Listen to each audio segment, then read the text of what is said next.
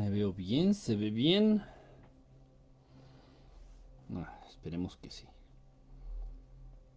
Esperemos que sí. Em, se ve como pixeleada la imagen.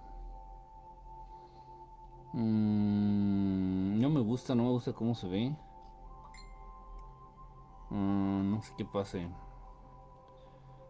200 kilobytes por segundo.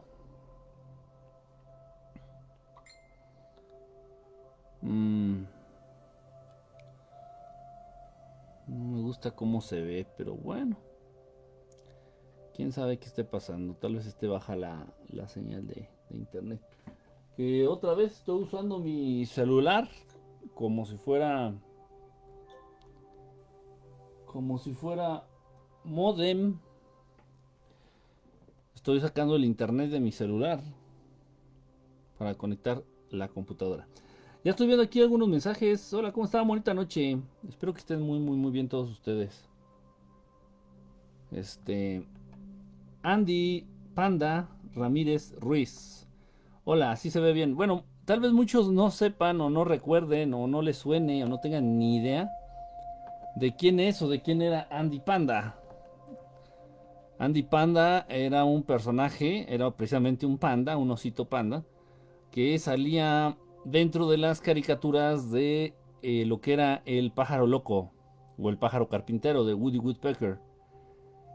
Este. Y bueno, pues era, era, tierno, era una caricatura tierna, un osito panda, imagínenlo así gordito, tierno. Malena Bernal, buenas noches. El señor que inventó el pájaro loco eh, se llamaba. Walter, Walter Lance, una cosa así, Walter Lance. Vean buenas caricaturas, a mí me gustaba, me gustaba mucho. Me gusta eso. Yo, lo único que veo en la televisión son caricaturas. Lo único que veo son caricaturas. Si llego a ver la televisión, son caricaturas, nada más. Este, también caricaturas como Los Simpson, caricaturas como South Park, dibujos animados. Me gustan mucho, mucho, mucho, mucho, mucho, mucho, mucho, mucho. Saludos, buenas noches desde Monclova, Coahuila, México. Diego Larrañaga, saludos, buenas noches. Ali, saludos hasta allá, hasta Argentina. Steven, saludos hasta Japón, brother. Allá tan lejos. J. Carlos Aguilar, saludos. Ana Volkswagen, buenas noches. Les mando un beso donde lo quieran a mí me gustaría que me dieran un besito en la cocina. Así como que el olor a, mole, el olor a café, así como que haría más cálido el beso, ¿no? Dice, pues lánzate oh, a mi casa internet simétrico. Pues el mío no, está muy parejo, el mío no está muy, que digas así, muy, muy chulo, muy simétrico, pues no. El mío es asimétrico. Buenas noches, Aguilar Ernesto, ¿cómo estás? Saludos. Lorena Morada, ¿usas el celular porque no estás en CDMX? Uso el celular porque ahí tengo internet y me sale más barato ponerle internet al celular y ocuparlo como usarlo como modem que pagar un servicio de internet fijo. Es por eso que lo hago. Mi papá me platicaba de esa caricatura. Ah, no seas. Víctor, Alvidres, Víctor Alvidres Jiménez. Walter Lance, exactamente, Walter Lance, el creador del pájaro loco. Qué, buena caricatura. El que no tengo claro, no recuerdo si lo sabía en algún momento, el creador de la Pantera Rosa. Porque son como, bueno, es un poquito más vieja la Pantera Rosa que el pájaro carpintero, que el pájaro loco. Es un poquito más vieja la caricatura de la Pantera Rosa. ¿Y quién fue el creador de la Pantera Rosa? No me acuerdo. No me acuerdo, ahí no me acuerdo. El creador de los pitufos se llamaba Pello, le decían Pello, una cosa así, ¿no? Pero el de la Pantera Rosa no me acuerdo. Ahí sí se los debo. Dice, saludos a toda la familia estelar, saludos, mi querido Casper, ¿cómo andas? Bonita noche. Hola, Patricia Juárez, Pati Juárez, ¿cómo estás? Bonita noche. Cascarrabias y... Cascarrabias y la princesa Amanecer. Ah, no, en caricaturas en caricaturas clásicas, ¿eh? en caricaturas buenas, cuando las caricaturas eran buenas caricaturas. Esperen tantito, voy a poner tanta crema. Me voy a poner tanta crema porque eh, me han estado sangrando mis cachetitos. Ustedes pueden ver cómo tengo aquí. Miren. Toda la tarde estuvieron sangrando. Todo el día estuvieron sangrando los cachetes. Por las máscaras estas que tenemos que ponernos. Ahí está. Voy a poner tantita crema. Es una crema que yo hice. Y mañana temprano ya va a estar cerradas las cicatrices.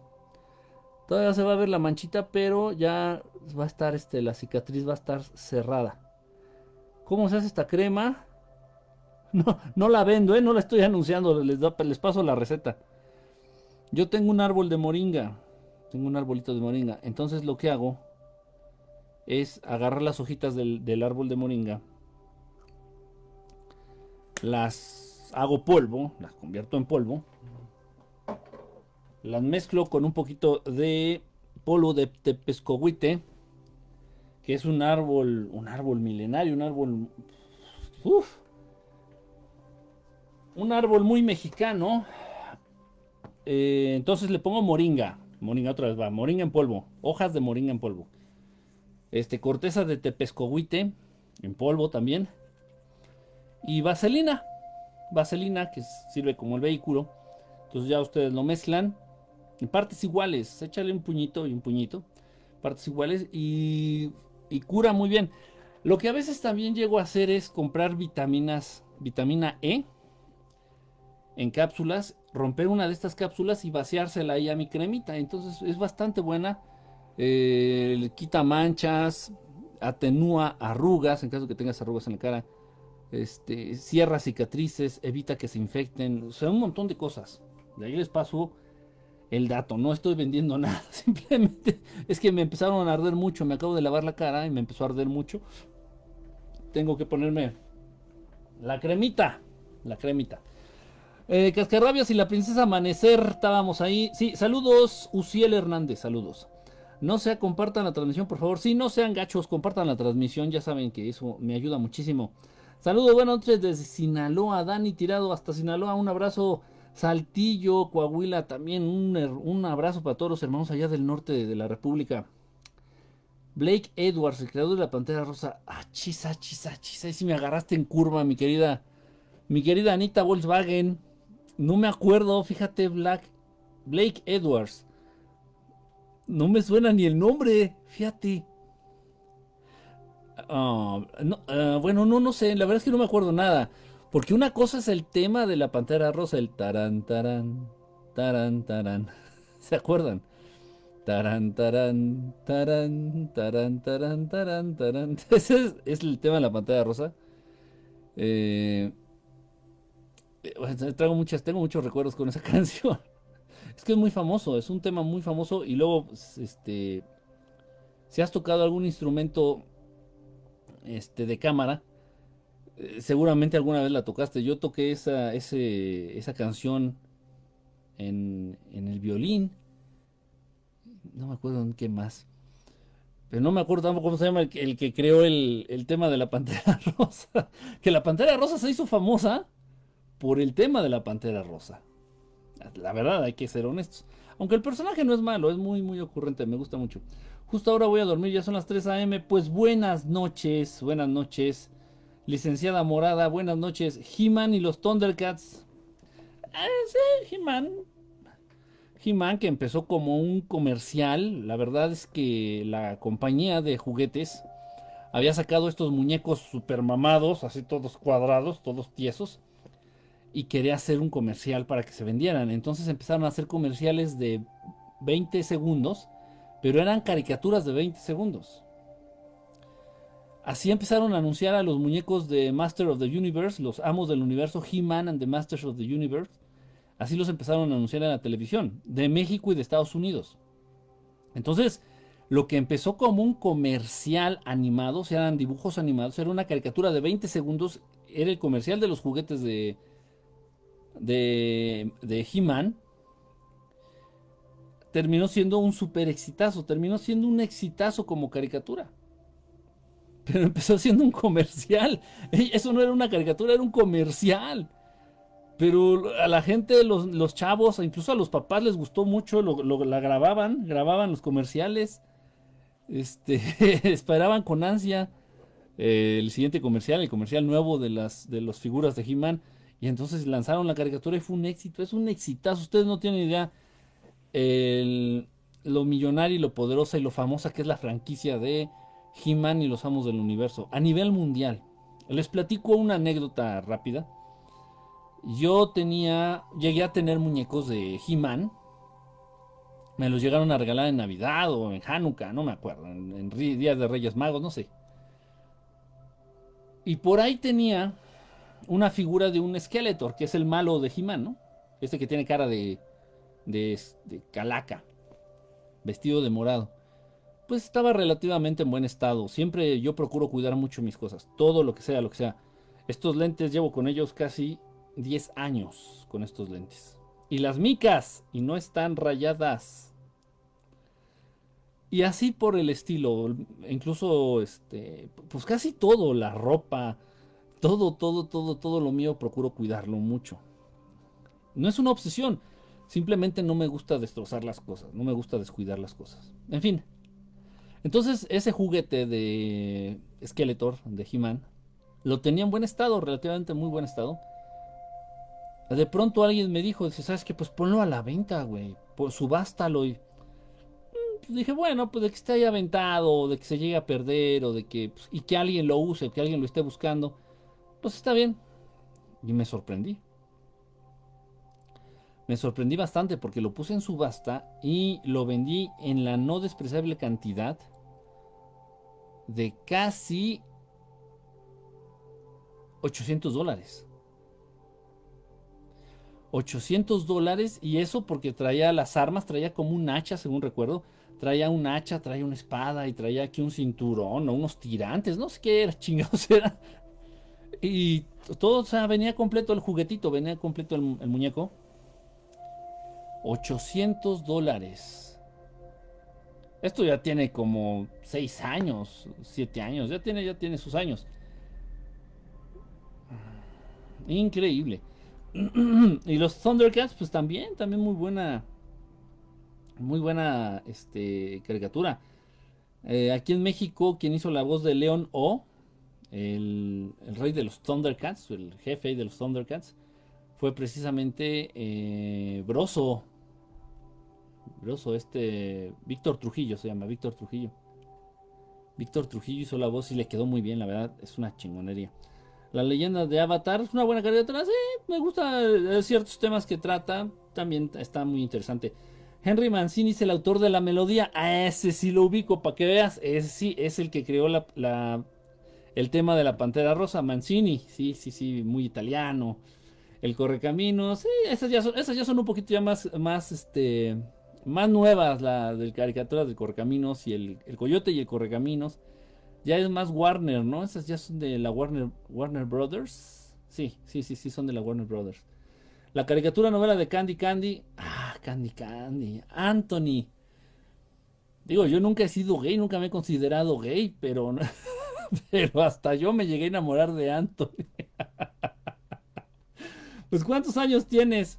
Tengo 27. Ya sé, me veo un poquito, me veo un poquito golpeado, pero es que la vida ha sido mala conmigo, la vida ha sido, ha sido cruel, no, no ha tenido compasión la vida. Una clásica que profetizó varias cosas, los supersónicos, con su robotina y con este, ¿cómo se llamaba el perro? Astro. Astro se llamaba el perro. La sirvienta que era robot se llamaba Robotina. Esta Lucero era la hija mayor. Este, y esa caricatura nunca la llegué a ver. Yo no tenía televisión en mi casa, ¿eh? no se confundan, ustedes han de estar pensando que yo tenía tele ahí en mi casa llegaba del colegio, hombre, que llegaba del colegio y eh, antes de hacer mis deberes me ponía a ver un poco la televisión, ¿no? Yo no tenía ni, ni, bueno, a duras penas teníamos casa, no tenía televisión.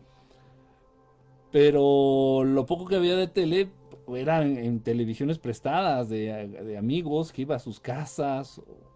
De pronto eh, me inscribí a unas clases de, de gimnasia y en ese edificio había amiguitos que tenían televisión y pues en vez de entrar a la clase de gimnasia pues nos íbamos a ver la tele a sus casas y cosas así. Eh, aliarse, sí. Hola, muy buenas noches. Oli Díaz, saludos, buenas noches. Ya llegué, compañeros de locura. Loco tú. Famoso en vals para quinceañeras, el de la Pantera Rosa. No, no creo, no. Ese nunca lo he visto que lo baile una quinceañera, francamente. Hanna de la Selva, me suena, fíjate, me agarraste ahorita en curva. Sí, sí, sí la ubico, ¿eh? Hanna de la Selva, sí, sí ubico la, la, caricatura. Sí la ubico, pero no así que me digas, a ver, describe a la muñequita. No, no, no la. No, necesitaré más tiempo. Dice, chao a tutti, buena noche, México. Saludos, mi querido Filippo, un abrazo, hermano, allá hasta la Italia. Saludos, mis madrugadores estelares, dice nuestro querido Daddy Pato Yankee. Daddy Yankee Pato, ya tú sabes, ¿ah? Chido, mi querido Daddy Patito. Este, Mr. Magoo. Ah, el Ceguetas de Mr. Magoo también era, era cagada, es una caricatura muy cagada. Eran. El Mr. Magoo, yo siempre pensé que Mr. Bean, de quien soy extremadamente fan, soy un idiota, ¿eh? Soy un idiota simplón. Soy muy simple, soy un idiota simplón. Y, bueno, si me ponen programas de Mr. Bean, aunque ya los haya visto 100, 200 mil veces, me dan gracia, me dan mucha gracia, no sé por qué. Entonces yo siempre he pensado que Mr. Bean, de alguna manera, se inspiró un poquito. Obviamente tiene más, más, más, este, más fuentes de inspiración Mr. Bean. Pero estoy seguro que tuvo que ver un poquito con Mr. Magoo. Estoy seguro, ¿eh? estoy seguro. Aparte aquí Mr. Mr. Magoo tuvo mucho impacto en, Inglaterra, en la Gran Bretaña. Y Mr. Bean, como ustedes saben, es inglés. Ah, no sé, algo ahí, ahí medio, medio chistoso.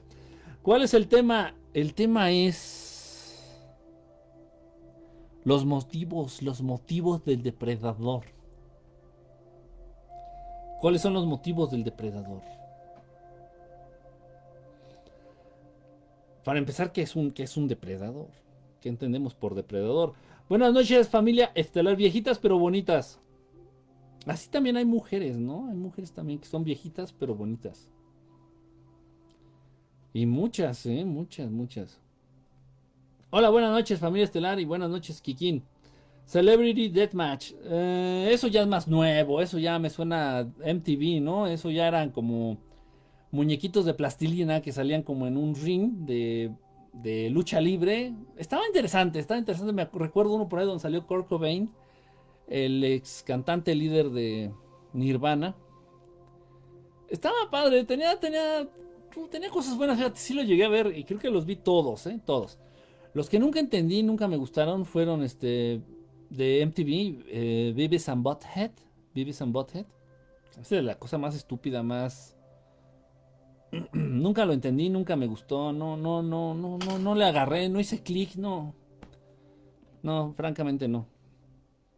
Dice, me castraba ver llorar a Candy Candy, se me hacía muy ñoña. Óyeme, oye, oye Ana, ¿qué, ¿qué te pasa? ¿Pero qué te pasa? Adi Peña, saludos, buenas noches. Dice, saludos, saludos. Dice, acá, dice, no tenías tele, pero porque no existían. No, sí, ya existían, ya existían. Y la primera tele que tuve, la primera televisión, el aparato, el primer aparato televisor receptor que tuve, era uno grandotote, grandote, grandote de bulbos, de bulbos. O sea, era una televisión que pesaba fácil unos 45 kilos. En serio. Una televisión grandota, grandota, grandota, a blanco y negro, marca Seiko. No, no, no. Filco. Filco, marca Filco. Que tenía una ruedita para cambiar el canal.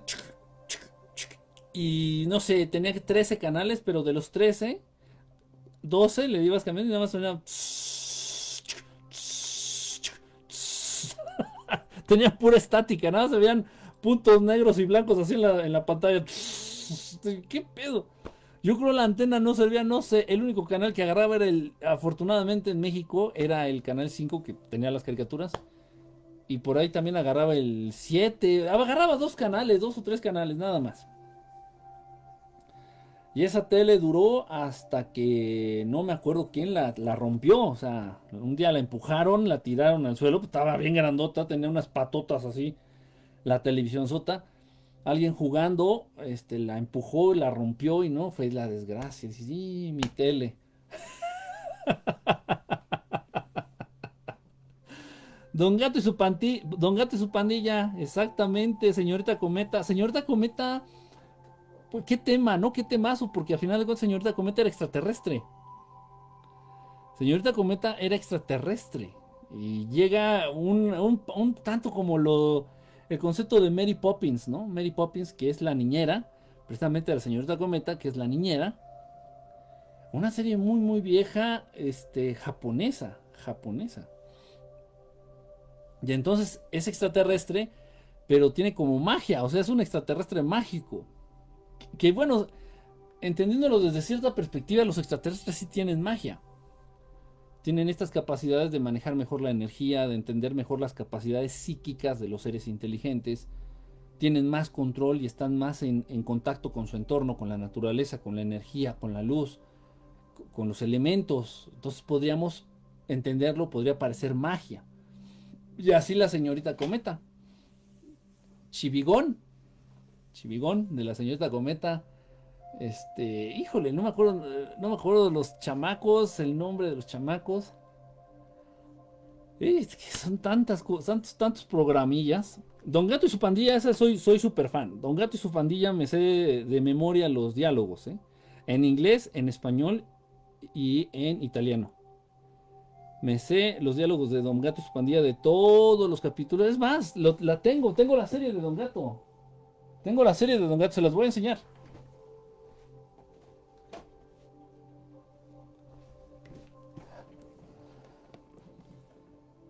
Top Cat, the most effectual Top Cat,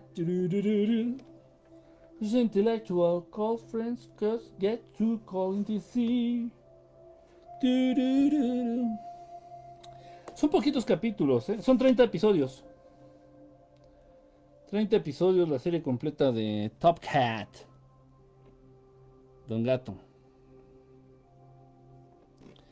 En Estados Unidos, créanme, créanme de verdad, en Estados Unidos no tuvo el impacto, no tuvo la fuerza, no tuvo este el, punch. No tuvo el punch que tuvo la serie aquí en México. Aquí en México es un culto. Aquí en México fue. Puta madre. O sea, aquí en México, quien sea de México y le haya tocado la caricatura de Don Gato. Y si yo digo Laszlo Losla, todo el mundo va a decir, ah, Laszlo Losla. o, o Sonsonete. Todo el mundo va a decir, ah, Sonsonete. el gran Gus todos personajes de, la serie de Don Gato, o sea, aquí en México todo, o sea, fue una cosa de culto, sigue siendo una cosa increíble. Y en Estados Unidos no pegó mucho, por eso la Hanna Barbera decidió nada más hacer 30 capítulos y cortar, o sea, y aquí en México una cosa increíble, increíble, increíble, de verdad, es un personaje este, impresionante, impresionante el de Don Gato, es una, o sea, es un ingenio interesante, de verdad, un genio muy mexicano, una creatividad y un ingenio muy mexicano el de Don Gato. en serio, yo creo por eso gustó tanto aquí. Dice de Profética los supersónicos porque trabajaban en computadora. Todo lo hacían de manera virtual en los supersónicos, ¿no? Como que se vio, se era muy, estaba profetizando, estaba vaticinando lo que iba a pasar en el futuro. Pues está recorrido sin aceite para tener 27. Óyeme, óyeme, te enseñaría mi, mi kilometraje, pero me pueden censurar el Facebook, me pueden censurar la transmisión, así que me vas a tener que creer.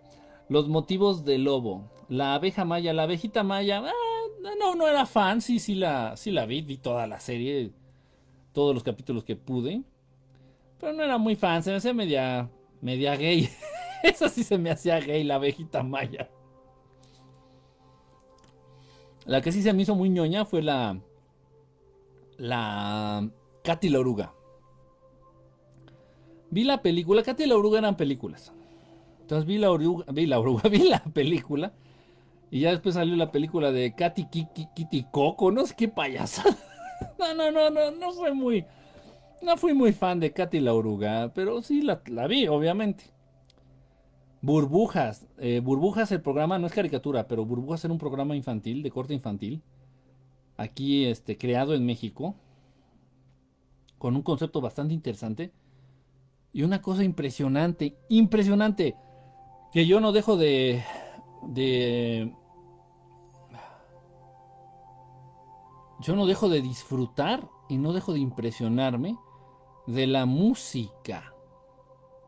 El señor que crea la música del programa de burbujas se llama Esquivel.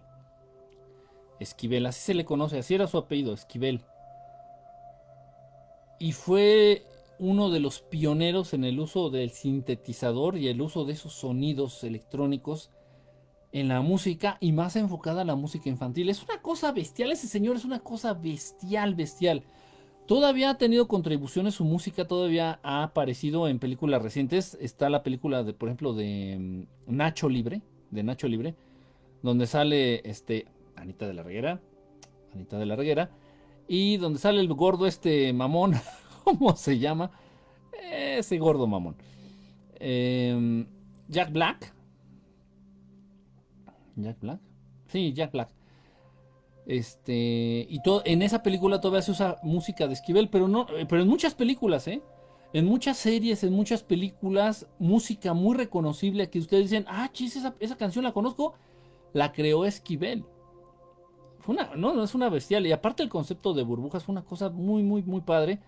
Muy, muy, muy padre, muy atrevido muy atrevido y, vamos, fue un hitazo, fue un hitazo. A la fecha todavía sigue ahí dando tumbos en la, la franquicia de burbujas. Yo, yo, yo sigo el Twitter oficial de burbujas. sigo el Twitter oficial de burbujas. Este, interesante, interesante. No manches, para no tener televisión hablas de programas que ni yo por enterado. Sí, lo juro, eh, lo juro. Es que, hombre, jolines, que uno se las ingenia. Mi hermano me habla mucho de Widget, una serie animada de un marcianito morado. Achis, achis, achis. Achis, los mariachis. Marcianito morado. Ni idea. No, no sé. No, no sé, de verdad no lo sé. Tal vez es una serie nueva, este, Anita. Hola, mi querida Nautilus. Nautilus. ¿Y el Capitán Nemo qué tal? Muy buena madrugada para todos, dice Sammy Mabel. Mabel, Mabel. Sammy Mabel. Ana Valle, soy de la generación donde fuimos el control remoto. Ah, sí, o sea, tú fuiste el control remoto, así, sí. Era de estar viendo la televisión con la familia, ahí en la sala o en la recámara de la abuela o donde sea. Y ya más recibías el zape, ¿no? Cámbiale. Ahí voy. Alf, el querido Alf, el come gatos Alf. Eh, muy buena serie también, Alf. Eh, tal vez ustedes no lo sepan si son fans de seguidores y fanses de Dragon Ball Z. Eh, el que hace la voz de Picoro Daimaku, de Picoro, es el mismo que hizo la voz de Alf. Fue de sus primeros trabajos del señor, no sé cómo se llama, pues apellida segundo. De este señor, de este fantástico actor de doblaje este hizo la voz de Alf, fue, fue de sus primeros trabajos como profesional. Es el mismo que hace la voz de Picoro Daimaku y es el mismo que hace la voz de Woody en Toy Story. Y, muy buena, también muy atrevida la serie de Alf. Muy sencilla, muy... nada pretenciosa y el gran éxito que tuvo, ¿no? Está interesante. Chivigón, Chivigón. Takeshi y Coli, sí, Takeshi, Takeshi y Coli. La serie de los años maravillosos, What would you do? Hablando de actores de doblaje, obviamente quien hizo grande la serie de los años maravillosos en México fue nuestro queridísimo actor de doblaje que hace la voz de Goku.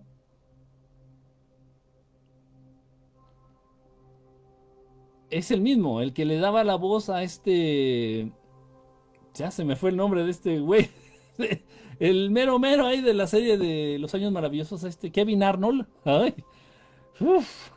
la libré. El que le ponía la voz en español a Kevin Arnold de la serie de, Wonder Years. es, fue el mismo actor que le pone la voz a Goku en Dragon Ball, a Goku de adulto en Dragon Ball. Es el mismo que le pone voz a las películas de Bruce Willis a Bruce Willis. Es el mismo que le pone la voz a Jim Carrey, a Jim Carrey en sus películas, aquí en México. Y la canción de inicio, esa tan melancólica de Joe Cocker, de What would you do if I sang out of tune? Would you stand and walk out of me? Esa canción es de los Beatles. Hombre, Jolinas, ¿qué es de los Beatles? De los Beatles. Y la hizo Ringo Starr y se llama With a Little Friend, With a Little Help of My Friends. Este. I get by with a little help from my friends. Oh, I get try with a little help from my friends. Nada más que esa versión es la de Joe Cocker, la que sale ahí en la serie de los años de Wonder Years. Muy buena serie, la verdad, muy buena idea. Deberían de volverla a hacer. Yo sí aguantaría un refrito de esa serie. Aunque fuera mexicana, estaría muy, muy, muy interesante. Coli, Takeshi, Chivigón. Chivigón, me gusta el nombre de Chivigón. En, en alguna ocasión Tuve un pececito, un golden fish, un pescado estos dorados, gordos, grandotes. Y le puse de nombre chivigón. Me gusta el nombre de chivigón. Suena, suena cagado, ¿no? Suena como una verdura. De hecho, va a ser un caldo de chivigón. Halcones galácticos eh, eran buenos, eran buenos. La idea, el, malo, el que era el monstruón, le decían en español, este, eran, eran buenos. Eran buenos. Este, de ahí mucho tiempo me pusieron el apodo de vaquero. Del, que sale ahí en los halcones galácticos. Sale a uno que era el vaquero, el halcón galáctico que salía su sombrero. Y decían que me parecía según. Y luego cuando me gustaba usar botas, todo, todo el mundo empezó a decir así, vaquero. Y yo así de que, ándale pues.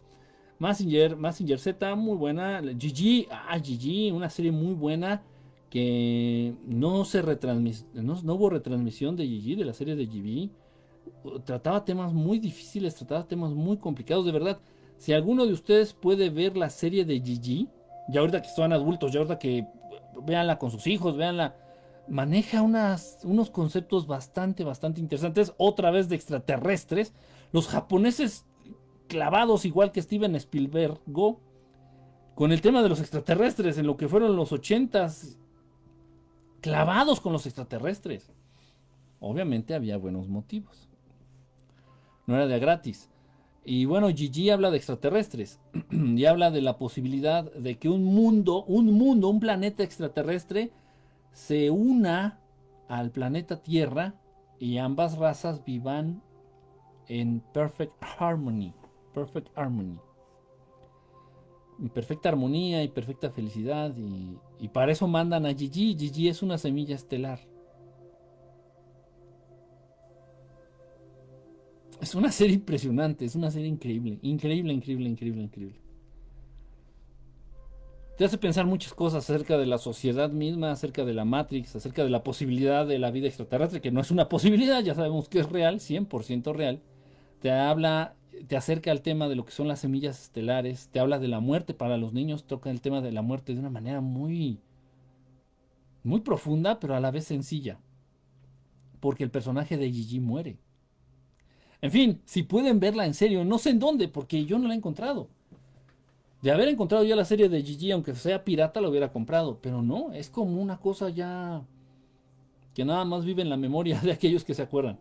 El oso yogi, no, no soy fan, no, no fui fan del oso yogi. Ahí viene cascarrabias, exactamente los snorkels, eh, pasables, pasables. Este, mi favorito de los snorkels era Tuter, el verde. El del tutu, que así le hacía tutu. Para ver tantas caricaturas has de haber vivido al menos un par de vidas más. No alcanza una vida para tanto. No, pues es que yo me las ingeniaba. Capitán Cavernícola. Era bueno, era, era bien cagado el Capitán Cavernícola. Este, y luego cómo traía sus, chamaconas, el Capitán Cavernícola, todo, todo cavernícola, todo barbudo y todo greñudo, pues, contra esos chamaconas ahí a su equipo de investigadores, de investigadoras, bien buenonas. ¿Por qué cortaste tu cabeza en la toma que tienes? No te vemos completo. ¿Por qué cortaste tu cabeza en la toma que tienes? ¿En la toma que tengo? No entendí. No te vemos completo. No me ven completo. Pues, no, porque hay algo que se llama el encuadre y nada más sale un cachito, nada más sale un cacho de lo... De lo... No, no, entendí. Dice Takeshi, era uno de los señoritas Cometa. Saludos desde Torreón, Coahuila, ya hasta Torreón, mi querido Paco, Javier, Villaseñor. Un abrazo, hermano. El doblaje del Tata es la magia de Don Gato. ¿Eh, ¿Qué? ¿Es la voz de, Benito Bodoque? Y la voz de Cucho. ¿No? ¿Quién más? Se hace la voz de Cucho, que es según este, este yucateco. Qué cagado. Qué ideas. Es que, es que también el doblaje mexicano le da mucho, mucha plusvalía a, las, a las caricaturas, a las series. Es una cosa impresionante. Sí, el Tata, de verdad, una, una, una cosa impresionante el señor, ¿eh? Una cosa impresionante. este. Muy, muy, muy, muy apreciable su trabajo, la verdad, como actor de doblaje. El Tata. Este. Ay, se me fue su nombre. Se me fue su nombre, pero bueno, todos aquí en México lo conocen, se, acuerdan de él. Sí, hizo la voz de, Benito Bodoque. Hacía la voz de Cucho. Cucho Maltrucho hacía la voz de, un montón de personajes, este, bueno, de Don Gato hacía esas dos, tal vez, alguna vez llegó a hacer la voz de Matute, cuando no iba el actor principal de Matute, llegó a hacerla, hizo la voz de Pedro Picapiedra y de Pablo Mármol, de los Picapiedra, hizo la voz de, no, hizo, hizo un chingo de voces, hacía, era la voz oficial de Popeye, era la voz oficial del agente super secreto Mark Smart, de a la gente, Superagente 86 se llamaba. Eh, no, o sea, era una cosa impresionante. Ese señor tuvo de trabajo como actor de doblaje que no tienen ustedes pinche idea.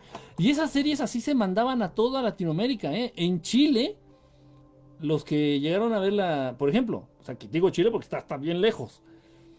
Hasta Chile llegó la serie del Superagente 86 con la voz del Tata. Era una cosa impresionante, de verdad. Sin duda la mejor serie fue Dragon Ball Z. Es, fue, es y será Dragon Ball Z. Es muy buena. Me gustan mucho los temas de Dragon Ball. Sobre todo la situación de la autosuperación. Autosuperación. Eh, me gustó mucho un planteamiento que hizo recientemente. Eh, no sé si ustedes sepan. Bueno, yo soy muy fan de Dragon Ball. No fan loco, así que compro juguetes. No, no, no. O sea, el concepto, los conceptos, esos debemos de aprender. De cualquier cosa nosotros podemos aprender, de una caricatura, de un programa, hasta de una telenovela mexicana. Si hay oportunidad de aprender algo, vale la pena. Entonces de la serie de Dragon Ball hay muchas cosas interesantes que aprender. Me gustó mucho recién eh, las declaraciones del creador de Dragon Ball, del creador, el creador de Dragon Ball, que afirmó y dijo que Superman, Superman, el personaje de Superman, es más fuerte que Goku.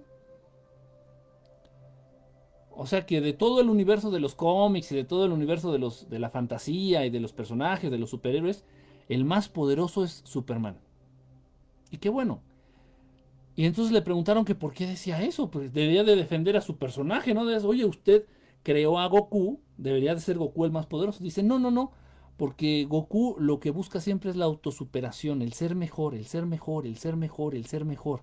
A base de chingarle, a base de entrenar, a base de chingarle, a base de, buscarlo, a base de esfuerzo, a base de... En cambio, Superman, para ser fuerte, lo único que tuvo que hacer es nacer y respirar.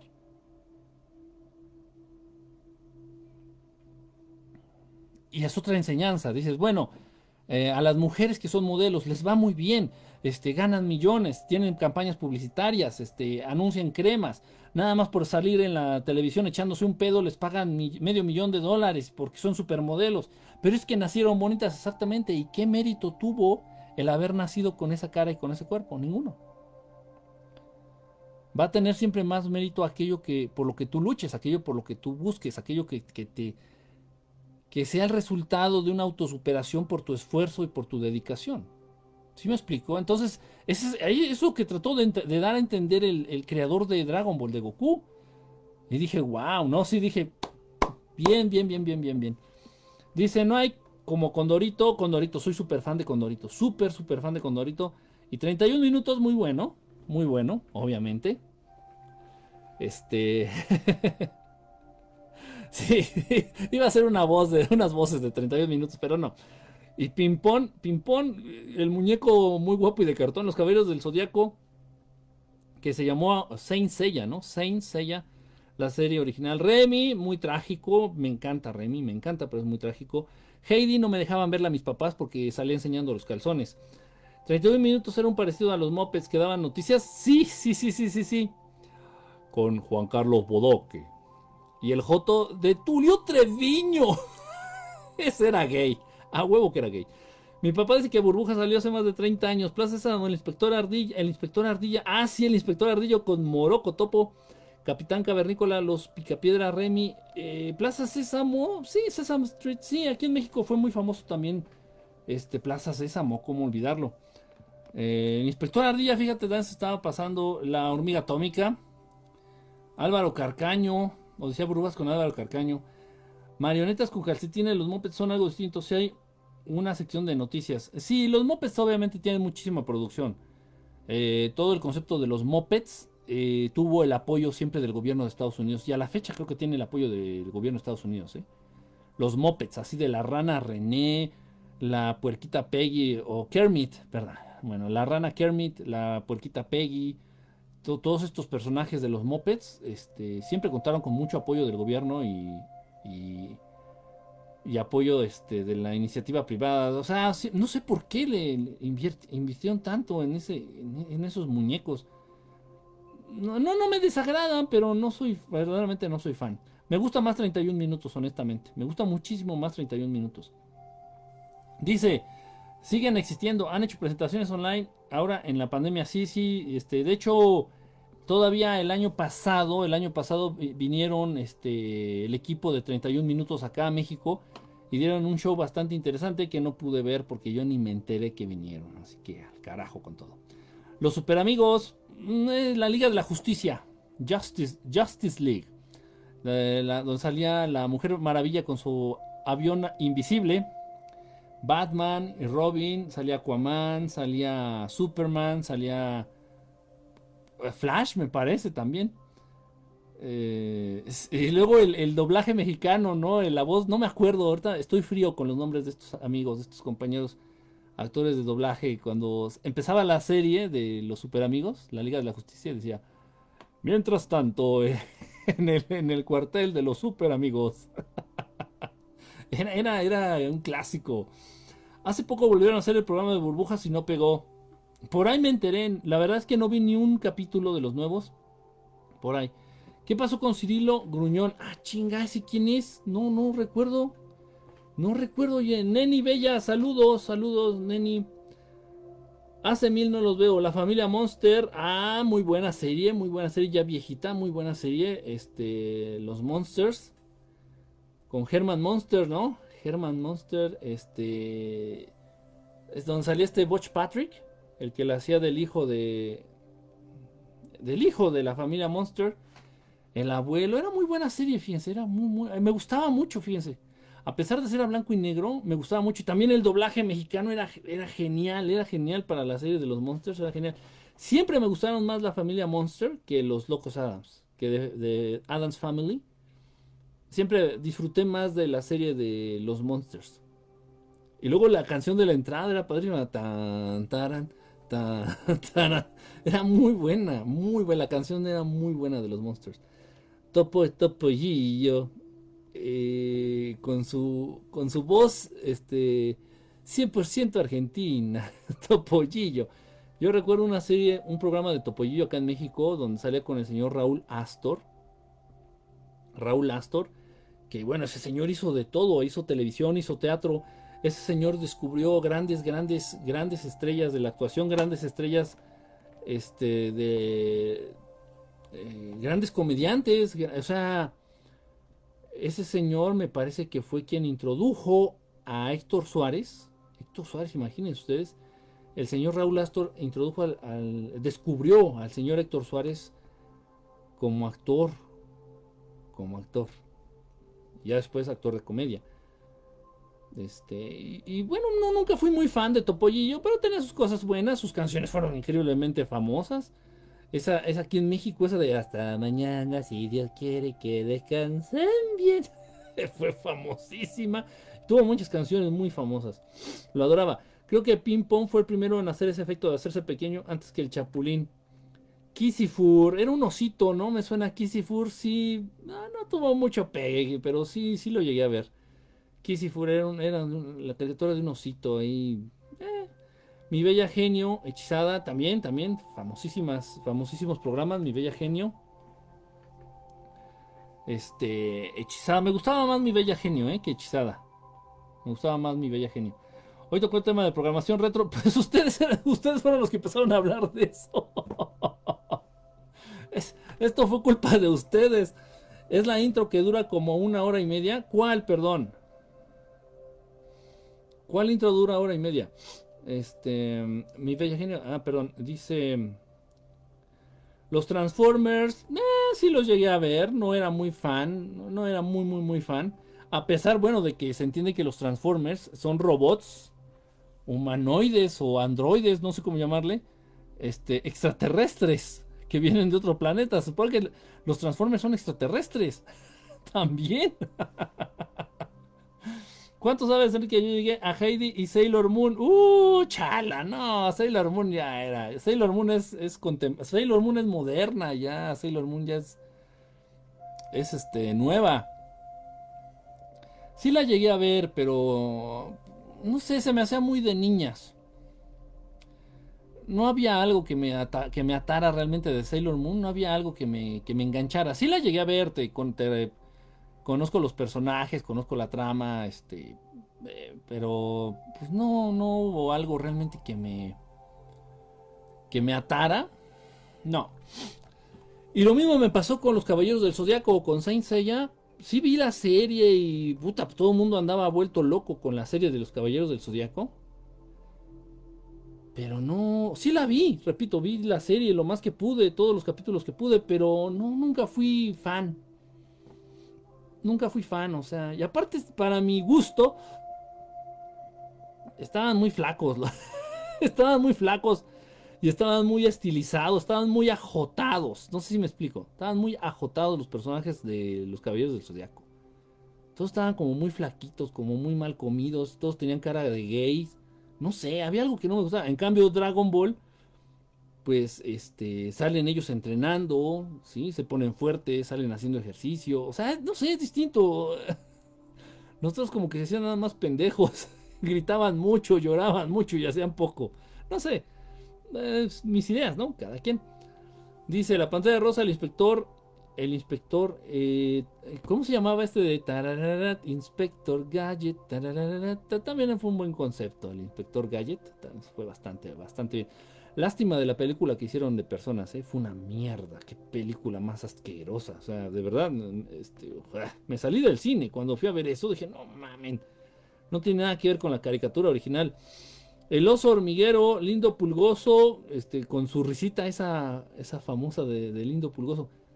Pero lindo pulgoso salía dentro de la barra de caricaturas de un programa en específico que no recuerdo, donde salían los osos los osos montañeses también era una familia de osos montañeses, hillbillies o rednecks, que les ponían la voz se pasaban de lanza. Pinche eh, racismo bien cabrón, ¿eh? Racismo exacerbado en esos entonces. Salía también este, el... ¡Ay, mamá pulpa! El Manotas. También el Nadie me respeta, el Mandibulín. También esa... Uf, Blade Star, sí, claro que sí. No, Brave, Brave Star. Que era como un este vaquero interestelar que andaba con un caballo que hablaba y tenía su escopeta. Y la escopeta se llamaba Sarajuana.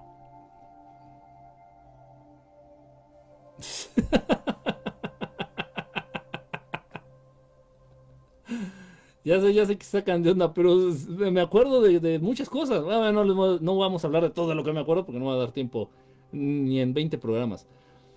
Hoy pasó cerca de Tierra, salió un león y una bárbaro caricatura Flash Gordon. Ah, Flash Gordon, Flash Gordon, Saltillo, Coahuila, un abrazo, mi querido Samuel. Flash Gordon es un muy buen concepto, muy, muy buen concepto. Las películas son una vasca, pero son tan malas que son buenas. O sea, En serio, las películas de Flash Gordon son tan malas que son muy buenas. Son de culto. Es lindo escuchar a los boomers hablando de sus recuerdos. Fuera el Alzheimer. Este. Vale mucho la pena. Si pueden ver las películas de Flash Gordon, del original Flash Gordon, en personas, en personas, véanlas. Véanlas, valen la pena. Son, repito, en serio, créanme, son tan malas que son muy buenas. Dice, la cabeza está cortada, no te hagas. El Tata Lázaro. Jorge Arbizu el Tata. Jorge Arbizu el Tata. Grande, grande señor, grande señor. Grande el señor, de verdad. Yo soy de Ben 10 para acá. Ay, chisatus. No, que Ben 10, este. Y Beyblade, ¿no? Eres de, de Yu-Gi-Oh!, Beyblade y de Ben 10 para acá. Todas esas las llegué a ver por mis sobrinos, por este familia, por niños de recién. Pues esas son, bueno, para mí son nuevas. Pero qué porquería de caricaturas. Siendo honesto, de verdad, ¿eh? Yo cuando vi muchas de esas caricaturas, yo ya no era niño. Y ahorita me siguen gustando mucho las caricaturas, pero esas son porquerías. No, no, o sea, simplemente no. No las dijeron. No crean que soy aferrado a lo de antes. No, hay caricaturas actuales, por ejemplo, la de los padrinos mágicos tiene cosas muy interesantes y, de pronto me hace reír, ¿eh? los padrinos mágicos, los padrinos mágicos. Dice, Conan el Bárbaro ya nos mostraba las broncas con los reptilianos. Sí, exactamente. Thundar el Bárbaro también era muy bueno. Thundar el Bárbaro era el, el He-Man, el clon del He-Man. Este, no te tienes que justificar. Sabemos que estoy bien lejos. ¿Cómo? Bueno, ¿y qué relación hay entre las caricaturas y los depredadores? Ustedes son los depredadores de caricaturas. Esa es la relación. El Chapulín Colorado es más fuerte que Superman y Goku juntos. Tienes razón. No, en serio, no es cotorreo. Jonás Albert, no es cotorreo. Eh, tienes razón. Tienes razón porque el Chapulín Colorado cuenta con el superpoder más valioso de todos, que es el superpoder de la buena suerte.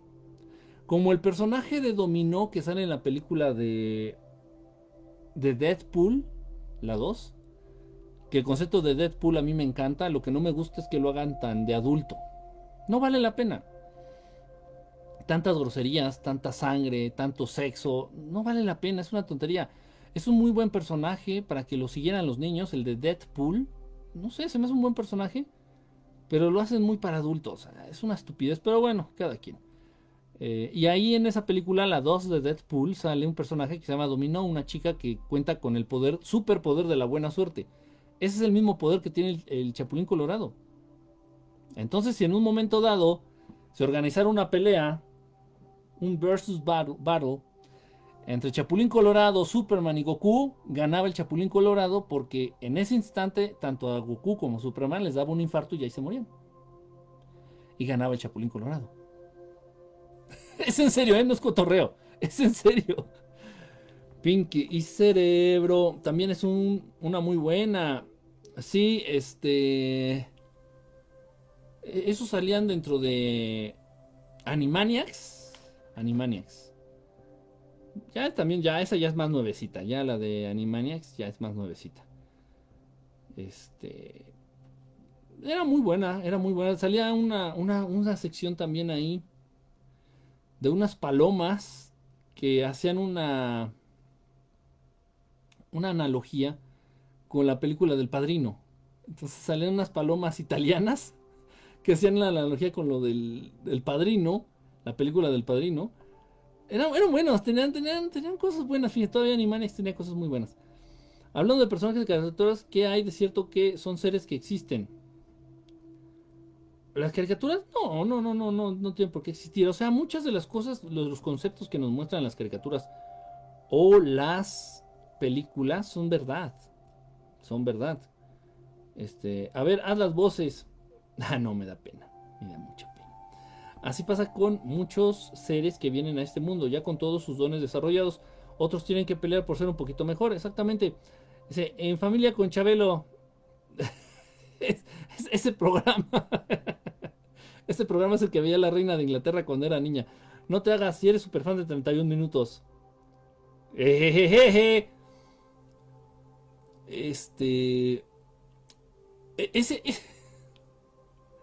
Es que tienen que ser seguidores de 31 minutos y seguidores del pájaro loco para entender lo que iba a decir. Esas son palabras mayores. Es Chabelo, el inmortal, el tatara tatara tatara de Mumra, chale. Calimán, Calimán, buenísima, pero Calimán no fue caricatura como tal. Calimán fue una serie, una serie en el radio, una radionovela, ¿cómo se llama eso? No sé cómo llamarle, un programa de radio. Calimán fue un programa de radio con este, ¿qué, ¿cómo se llamaba? Pelayo. Pelayo me parece que era el que hacía la voz de Calimán. Muy buen personaje, ¿eh? muy buen personaje. Yo llegué a tener cómics de Calimán. Por ahí debo de tener alguno, porque soy muy, muy, muy fan de Calimán. desde muy niño, muy niño, el personaje me atrapó. Tenía programas de Calimán grabados en, en cassettes, cintas de cassette. Muy, muy, muy, este, muy buen concepto, fíjense. Deberían de ser una película de Calimán. Eh, no sé, no sé, en fin. ¿Cómo es posible que saquen tanta película mierda de producción mexicana, del gran cine mexicano actual, que son puras porquerías? Y bueno, de verdad, con todo el respeto para. Para los actores este, que están dentro de esas producciones, pero son unas producciones bien mierdas Deberían sacar el concepto, por ejemplo, la película de Calimán, bien hecha, así chingona. Queda bastante interesante. Muchos, muchos la irían a ver, muchos la iríamos a ver. Pero no sé qué pasa. ¿Qué es verde, largo, delgado y huele a cochinita pibil?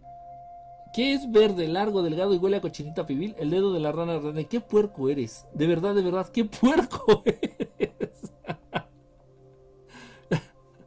¿Qué cochino eres? Dice, Plaza Sésamo fue original de Televisa, pero Sesame Street compró los derechos para Estados Unidos. La familia Burrón, mi favorita, pues, eran cómics. La familia Burrón también eran de cómics, eran muy buenos. Era, era muy buen concepto también. Haciendo mucha burla, eh, no burla, bueno, sí. Haciendo una sátira de la vida de las familias mexicanas. Al igual, se lo recomiendo a todos nuestros amigos que nos están viendo de otros países. Este, si quieren entender la realidad mexicana, la verdadera realidad del mexicano, la verdadera idiosincrasia del mexicano, este, pueden leer un, cómic de la familia Burrón y al mismo tiempo escuchar canciones de Chava Flores.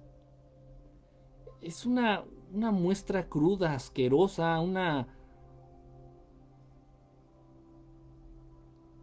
una farsa exquisita de la idiosincrasia mexicana. Y a muchos les duele, ¿eh? Muchos se enojan cuando digo esto. Ah, ¿cómo crees? Ah, y me encanta Chava Flores, yo amo a Chava Flores, lo amo, lo amo, lo amo, lo amo. De hecho, por aquí tengo. Miren. Por aquí tengo un libro de Chava Flores.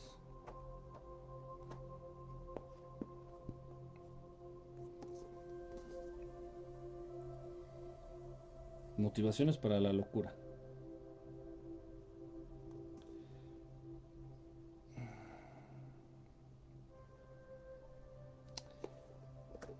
Pero bueno, aquí tiene poemas, escritos, pensamientos. Un libro muy interesante, ¿eh?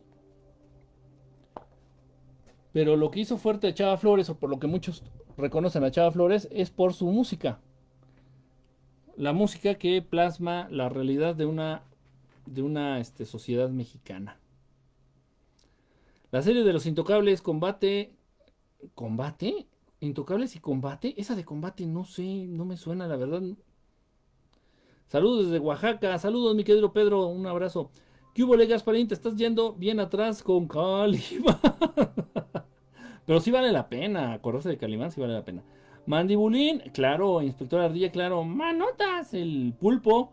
La pantera rosa también. Muy buenos, todos ellos. Muy buenos. El mandibulín de Nadie me respeta. Come, come. ¿Cómo me acordaba de mandibulín? Cuando estaba este Peña Nieto como presidente de México. Era era este imposible, era imposible no acordarse de Mandibulín viendo a Peña Nieto como presidente, de verdad, de verdad. Saludos, dice, el que deberían de aprender Casper es Casper, ¿por qué? Porque su naturaleza era espantar, quería ser amigos, iba a encontrar lo que decían que tenía que hacer. Gasparín también fue una, fue una, es una caricatura muy interesante.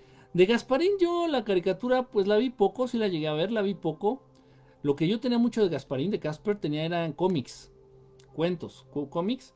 Tenía muchísimos, pero muchos, muchos. Yo tenía colecciones y colecciones y colecciones y colecciones de cuentos cómics mexicanos, cómics mexicanos. O sea, obviamente de la familia Burrón, de editados en México me refiero. Condorito, la familia Burrón, Gasparín, este, la pequeña Lulú, eh, Periquita. Puta, me encantaban los, los cuentos, los cómics mexicanos. Nunca tuve cómics de los X-Men, esas mamadas, nada. No, no, los cómics mexicanos. De Condorito tuve un chingo, pero así cientos, cientos de cómics de Condorito, que bueno, al final de cuentas Condorito es, chileno, pero se editaba acá en México la, historieta. Este, y me encantaba, me encantaba, era de mis pasatiempos favoritos. Era de mis pasatiempos favoritos. A la camita con topollillo. sí. Los dinoplatíbolos, también me acuerdo, eran como dinosaurios espaciales. Sí, sí, sí, los ubico. Dinosaurs, Dinosaurs se llamaban en inglés, Dinosaurs. Muchos eh, los llegué a ver en inglés porque me traían los capítulos desde Estados Unidos, familia que tengo en Estados Unidos, tenía en Estados Unidos, me traían los capítulos de los programas de, ah, allá, entonces yo los veía en inglés, no sabía mucho inglés en ese entonces, pero lo reconozco a veces más en inglés, por ejemplo los Silverhawks, como les dicen ustedes, los este, halcones galácticos. Este, entonces por ahí. Eh, dice, ¿cómo te divertías cuando no existía la televisión? Eh, veía poca televisión, aunque ustedes no lo crean. Lo que pasa es que por algún motivo siempre retuve mucho. Siempre tuve la capacidad de retener mucho las cosas audiovisuales. Mucho, mucho, mucho, mucho, mucho. Pero lo que más me gustaba era leer. Leer libros y leer los cómics. Los cómics de ese entonces. Era lo que más hacía. Y televisión veía muy poquito, pero lo poco que veía todo lo registraba. Todo me lo guardaba, todo me lo, me lo grababa. Los caballos de Zodíaco parecían cantantes de lo comía. Exactamente nada les faltaba el, abaniquito así. Ay, mana. Nunca había escuchado esa comparación. Dice, uh, casi casi fue por eso. Porquis. Papá Soltero tuvo buenos capítulos, se ponía buena música. Papá Soltero, la serie mexicana con este. Uh, Quirós. Quirós, que ya después, a la fecha, se sigue, se dedica a la producción teatral. Se me fue su, nombre. Quirós, este. César Costa. Esta chica. Se me fueron, ahorita me agarraste pero fue muy buena serie. Y tuvo un gran éxito. Fue un hitazo. Fue un exitazo. Papá soltero acá en México. Fue un exitazo de serie, de serie televisiva. ¿eh? Un exitazo de verdad. Yo me río como pulgoso. no me sale. no, no me sale. El oso yogi salía el pulgoso con el varón rojo. El varón rojo era el que andaba. Sí, sí, sí, sí, sí, ya, ya lo ubiqué. Luego hicieron muchas caricaturas en donde eran como una carrera, ¿no? El, concepto, los conceptos de Hanna Barbera había unos muy raros que nunca, a mí nunca me, como el oso yogi, nunca, nunca me, realmente me llegó. Hanna Barbera hizo Don Gato, por ejemplo, y Don Gato para mí es una, es una, es una situación, una caricatura, un concepto, una franquicia de culto. Pero el oso yogi, así como que. Uh, Hockeyberry, Finn. Eh, más o menos. O sea, tienen personajes muy sosos, muy chafas, la verdad. Ana Hanna Barbera. Tiene personajes que. Contra el mal, la hormiga atómica. La hormiga atómica me encantaba cuando se ponía mamada, cuando se ponía a hacer sus pesas. Iba a que le diera el sol. Y luego regresaba a hacer pesas, se ponía mamada. Y ya se iba a romperle la madre a los malos. A ver, ¿quién se acuerda de Birdman? Birdman. Birdman. Que tenía, precisamente ahorita me acuerdo por lo del sol. Que tenía que acercarse al sol para cargarse de fuerza, cargarse de energía. Y ya regresaba a partirle la madre a los malos. Era muy bueno. Era buenísimo. A mí me encantaba Birdman. Me encantaba. Ustedes no tienen idea cuánto, ¿eh? Me encantaba Birdman. Era yo súper fan de Birdman donde hacían carreras. Speedy González, eh, eran buenas las caricaturas de Speedy González. Salvados por la campana, Save by the Bell, una serie gringa. Es de adolescentes. Sí, la llegué a ver por las chicas. Había una, dos chicas que me encantaban de esa serie.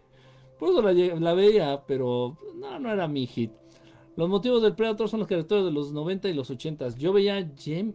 Gem, me suena, fíjate eso de Gem. Me suena, me suena. El auto increíble. Ah, el auto increíble, gran serie de los 80s. Katy la no, no fui fan. Sí vi las películas Katy Kiki Coco y Katy, Katy la y no sé tantas cosas. Pero no, no fui muy fan. El auto increíble, sí. Este, con Michael Knight. Este. ¿Cómo se llama ese actor? Se me fue su nombre ahorita.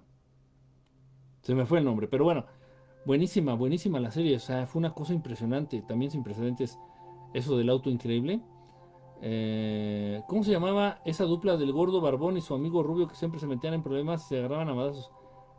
Gordo barbón y su amigo rubio. Ah, chinga, chinga. Caricatura, no me acuerdo. Tierra de gigantes y el túnel del tiempo. Mm, no me acuerdo esa del túnel del tiempo.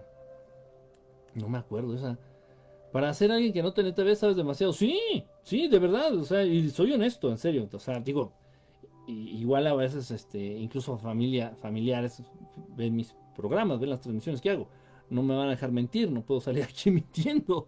No tenía televisión, de niño no tenía televisión. Repito, pero la poca televisión que veía la retenía, la guardaba así como en mi memoria, así en, archivos. Halcones Galácticos, Silverhawks, Silverhawks. Salía este el niño, salía, ¿cómo le decían aquí? Niño de cobre. Salía este, había unos gemelos. Creo que sí, ¿no? No me acuerdo bien. No, no- me acuerdo muy, muy, muy bien. Pero era, era, era buena, era buena. Qué rara de locos. Pierre, no doy una. Ah, sí, Pierre, no doy una. Patán, Dulce Penélope, Capitán, Galán, Capitán, Cavernícola.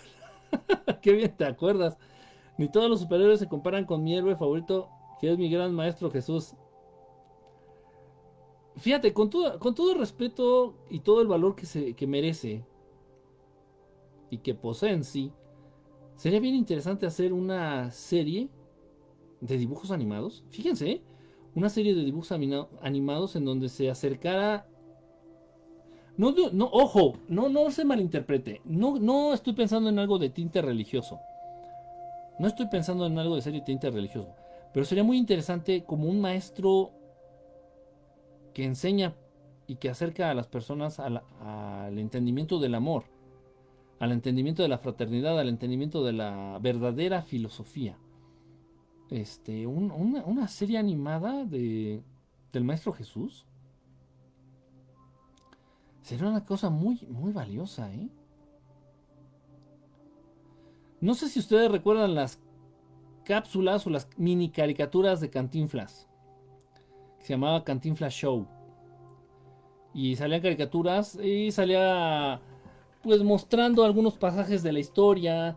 Este, hablaba de algunos personajes históricos, ah, como Newton, como Leonardo da Vinci, como este, así, o sea, si se acuerdan, quisieran caricaturas así, mini caricaturas con algunas enseñanzas, imagínense, tan interesante. ¿eh? Si no conocieras todo lo que te mencionas, no estarías hablando de esto, no nos culpes. Yo creo que algunas caricaturas están de algún modo relacionadas con vidas extraterrestres y verdades universales. Claro, pero por supuesto. ¿Quién no era una película que se llamaba Dinamita? Ah, caray, ah, caray, ah, caray. La reina reptiliana se chinga a Munra. ¿Eso qué? Todos los chamaquitos se alucinaban con la Shira. Ah, la Shira, creo era hermana de He-Man, ¿no? La Shira era hermana de He-Man. Y, sí, o sea, la ponían muy guapa en la, en la caricatura, la ponían según muy guapa. Este, y los juguetes eran muy bonitos, ¿eh? Los juguetes de Shira, de la serie de Shira, eran muy bonitos. Los juguetes eran, eran mucho mejor hechos que los de He-Man. Los de He-Man estaban así medios mal hechos, medios toscos. Pero los muñecos de Shira estaban muy padres. Yo recuerdo porque mi hermana tenía muñecos de la serie de Shira y me gustaban mucho, estaban muy bien hechos, estaban bonitos. Eh, dice, no me acuerdo, pero el gordo pegaba con la mano abierta y les daba en la madre a todos. ¿De, qué, de cuál gordo hablan? ¿De qué gordo hablan? Eso no, no recuerdo. No recuerdo. Los dinosaurios, los dinoplatívolos, dinosaurs, dinosaurs, así se llamaban en inglés, sí, sí, sí, lo recuerdo. Calabozos y Dragones, por supuesto, también. También, sí, sí. Una buena caricatura. La de combate es de los 60 Era de guerra con el actor Big Morrow. Ah, chinga, esa no la ubico. Itzisa, la de combate es de los 60 Era de guerra con el actor Big Morrow. No, no, fíjese que esa sí no. esa no, no. Es más, ni siquiera, ni siquiera viene a mi memoria por nombre, ¿eh? o sea, no la ubico ni por nombre. No. no, es serio que no. O sea, o sea, de series así, me acuerdo de la de B, de la DV. es así. Y vi varios, varios capítulos, casi toda la serie la vi. Este, pero no, esa no, de verdad que no, ¿eh? No. No, o Star Trek, o sea, series clásicas, largas. Pero no, esa no, ni me suena, qué raro. Sí, era esa, estaba de aventura y risa bien cagada por tanto madrazo. Se ave Dios, viaja a las estrellas. Eh, ya completamos una hora. Gasparín es Ricky Ricón muerto. sí se parece. Sí se parece. De hecho, el muñequito de. En los, bueno, al menos en los cómics mexicanos, eh, ojo. Estoy hablando de los cómics mexicanos que son con los que yo me crié y con los que yo aprendí. Ricky Ricón y Gasparín sí se parece. Richie Rich y Casper este, se parecen mucho. Sí, cierto. Tal vez Gasparín es el fantasma de Ricky Ricón. Órale. Qué, qué, buen punto, ¿eh? Qué buen punto. Este. Michael Ramuba. Michael Ramuba. Dice Porfirio Cadena, el ojo de vidrio. El ojo de vidrio, no. Tampoco me suena. No, ya me están sacando unas que ni no sé. ¿Qué onda? Cómics, el de Archie. También tuve cómics de Archie. No fui muy, muy, muy fan, pero sí llegué a tener bastantes, bastantes. El cómic de Videorisa también llegué a tener casi toda la serie, pero estaban prohibidos. Este. De hecho, si te los encontraban en la escuela o te los encontraban en tu casa, te metían tu chinga, o sea, te regañaban. Eh, los cómics de Videorisa sí se llamaban Videorisa, eran cómics, eran cuentos. Y trataban historias comunes de la televisión como o películas como Los cazafantasmas, como Volver al Futuro, como pues cualquier cosa, cualquier tema, cualquier personaje, cualquier caricatura, cualquier película, pero de una manera grosera, de una manera muy soez. Y le ponían groserías al cómic, le ponían este. Estaba muy sexualizado el cómic. Y obviamente, si te lo encontraban en la escuela, le hablaban a tus papás. Y si te lo encontraban tus papás, te rompían tu madre. Sin embargo, tuve un chingo de. de videorrisas de esos cuentos. Era era el, portarte mal, el ser malo, el ser rebelde, tener tus videorrisas a escondidos.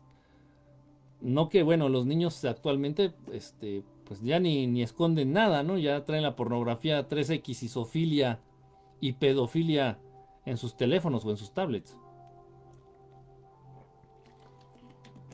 En los tiempos han cambiado. Bastante, bastante, bastante. El conde Pátula que según se hizo vegetariano era un conde Drácula, que es pato, pero se hizo vegetariano porque en vez de usar sangre para revivirlo o para que reencarnara, usaron ketchup, usaron catsup, salsa de tomate. Era muy buen concepto, muy buen concepto. Las voces en español del conde Pátula eran joyas.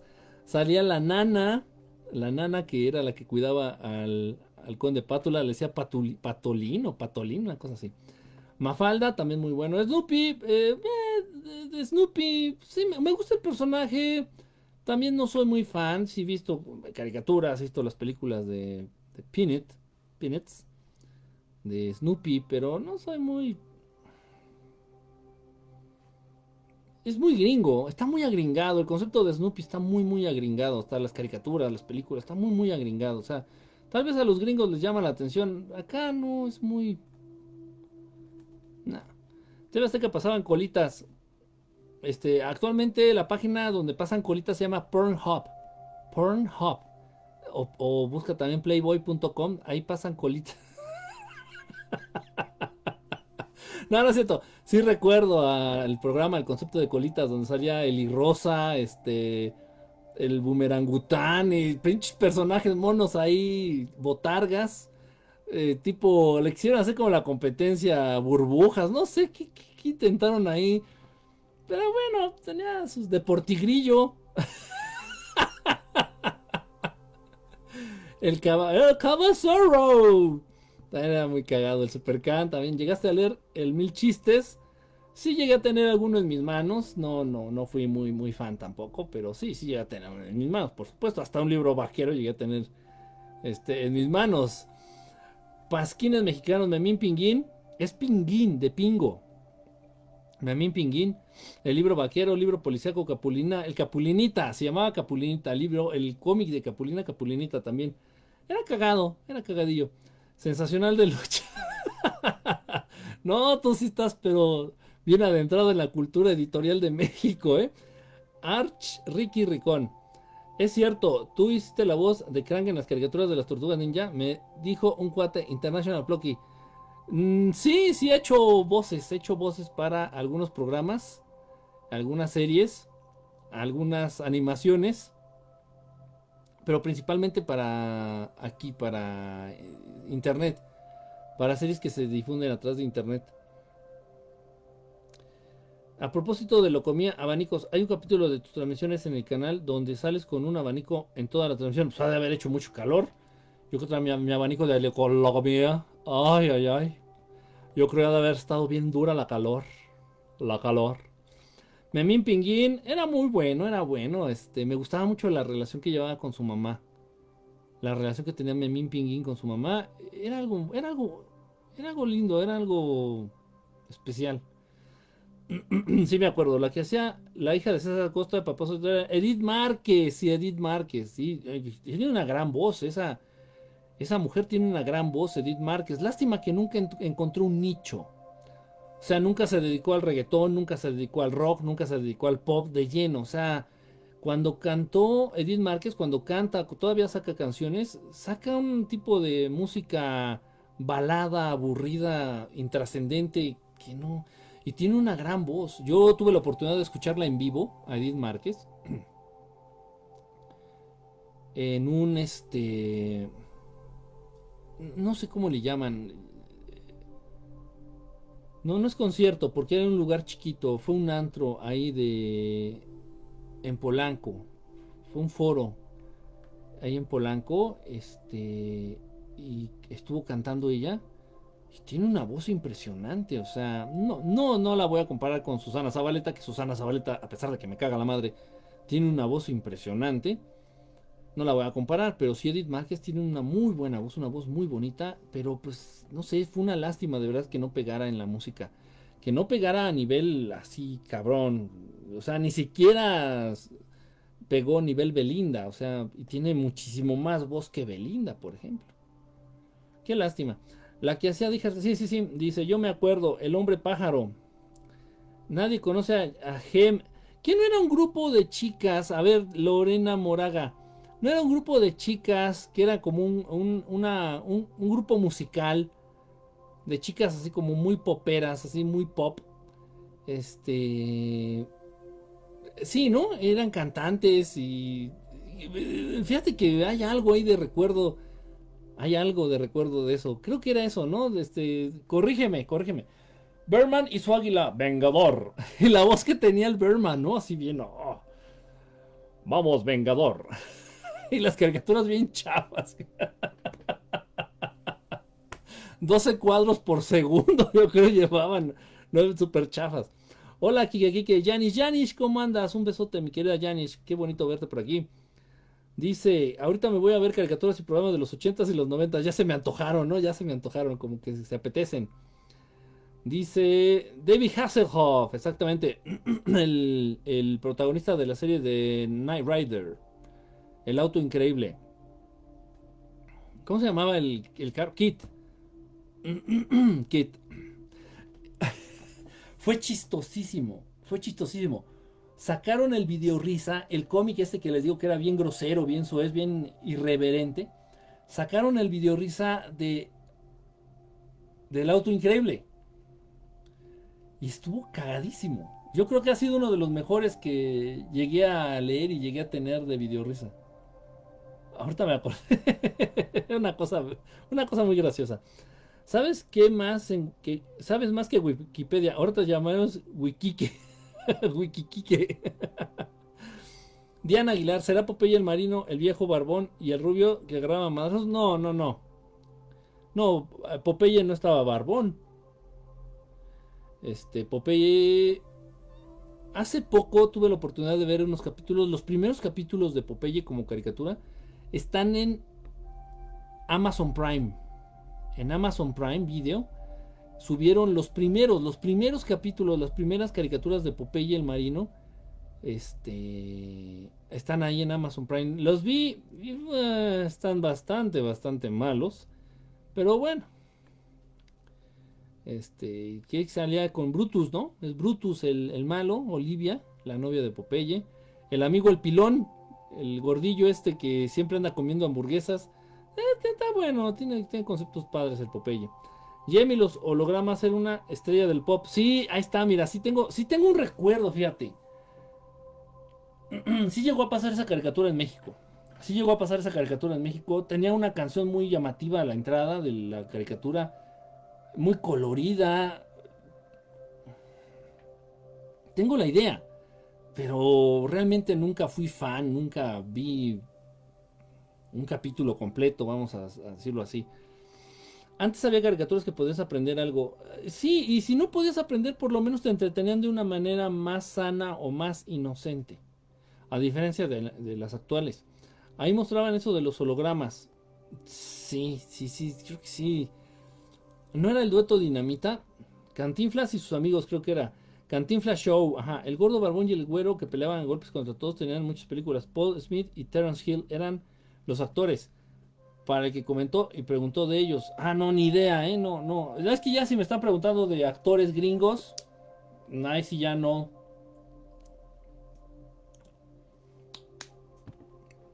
de películas gringas, viejitas.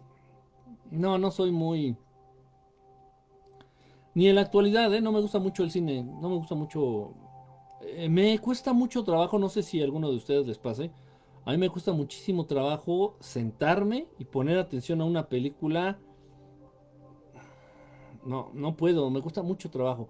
A menos que la película sea de un tema que realmente me interese, o sea, que la película sea verdaderamente de mi interés, pero si no siento que estoy perdiendo el tiempo ahí haciéndome tonto ahí, me cuesta trabajo, de verdad no puedo, no puedo. Este, pero bueno, ahí, ahí les contestó, les contestaron acá, miren que se llamaba Paul Smith y Terence Hill, los actores del gordo barbón, que quién sabe de quién chingados hablan, y el güero que peleaban a golpes, sabe Dios de qué están hablando. Viajes en el tiempo era buena serie. Sí, este. Donde salía. No me acuerdo del nombre de los actores. Esa serie sí la vi completita. Era súper fan. Era súper fan. Donde salía el, que estaba guiando al viajero en el tiempo. No me acuerdo de los nombres. Que traía su aparatito que se llamaba Siggy. El aparatito que traía era Siggy. Y le ayudaba, ¿no? A hacer estas transportaciones a través del tiempo. Y le daba datos. Era muy buena serie. Era muy, muy, muy buena serie, fíjate. Sí, ahorita ya, ya la recordé. La familia biónica, también los guardianes del planeta. ¿Los guardianes del planeta? ¿Guardianes del planeta? ¿No eran los Defenders? Los, los, defensores de la Tierra. Defensores de la Tierra, donde salía este Roldán, donde salía este Mandrake, donde salía este Flash Gordon también, ¿no? Si eran esos el fantasma, no, Guardianes del Planeta, no, los Defensores de la Tierra. En español le decían los Defensores de la Tierra. Sí era esa caricatura, ¿no? También era muy, muy buena idea, también era muy buen concepto. Entonces este Rotario. Sí, sí, sí, ya, ya, ya, ya, ya. Y obviamente el malo era este... ¡Ay! ¡Ay! Se me fue. Ming. Ming. Ya se llama Ming, el malo. Un, un güey verde de orejas puntiagudas. Saludos, buenas noches, maestro Kike conectado. Sesión, ¿cómo andas? Un abrazo, hermano. Pepe Pótamo, el rey Leonardo, sin sesos. Cantinflas Show se llamaba. El hombre verde y la mujer biónica. el hombre verde sí, este. La serie que hizo este. Lou en inglés Lou Ferrigno. Este, increíble también, fue, épica, épica la, serie de, de, eh, The Incredible, Incredible Hulk, de Hulk, del hombre verde, aquí en México, fue muy buena. Esa sí no me la perdí, esa era súper fan. De por sí siempre he sido muy fan de, muy seguidor del trabajo de Lou Ferrigno. Y esa serie para mí fue de las mejores de los ochentas. No me la perdía, ¿eh? Y miren que no, no estaba muy bien visto verla, no sé por qué.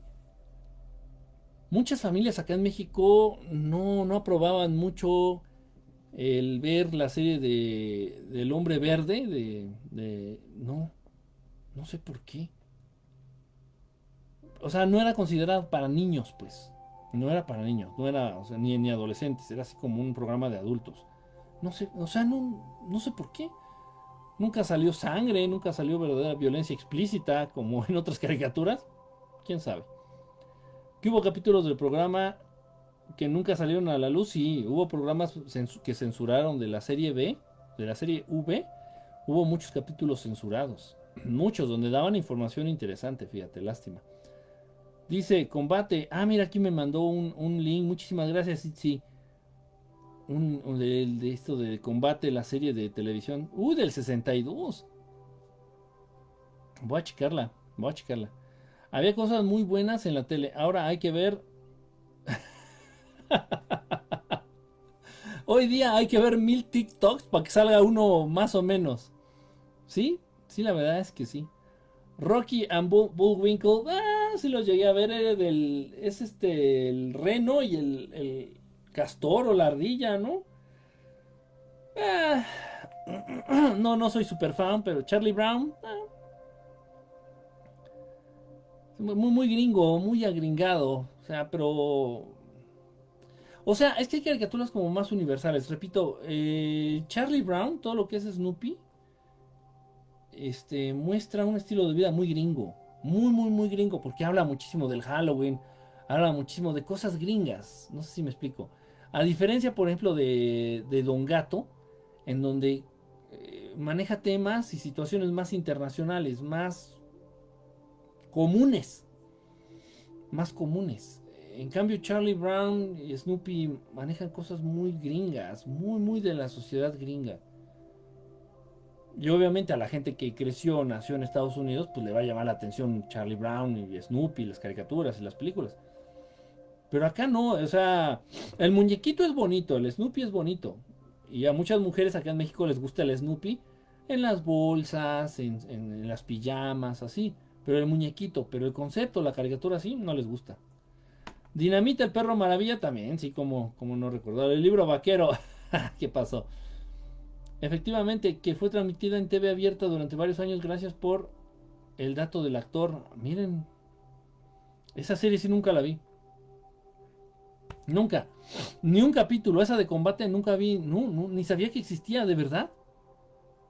Hasta ahorita me vengo enterando. Digo, y qué padre, voy a, voy a buscarlo, fíjense, voy a buscarlo y, a ver, tal vez tenga algo muy interesante. Dice, ah, esta cosa se trabó. Ah, ya, mi favorito, el Conde Pátula, muy bueno. Lo veía tomando 11 todas las tardes. Muy bueno, el Conde Pátula muy chistoso. Dice, los Looney Tunes también.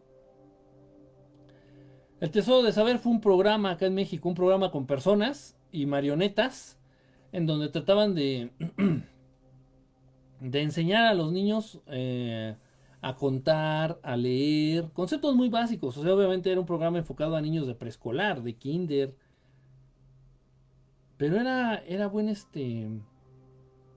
Era un buen concepto.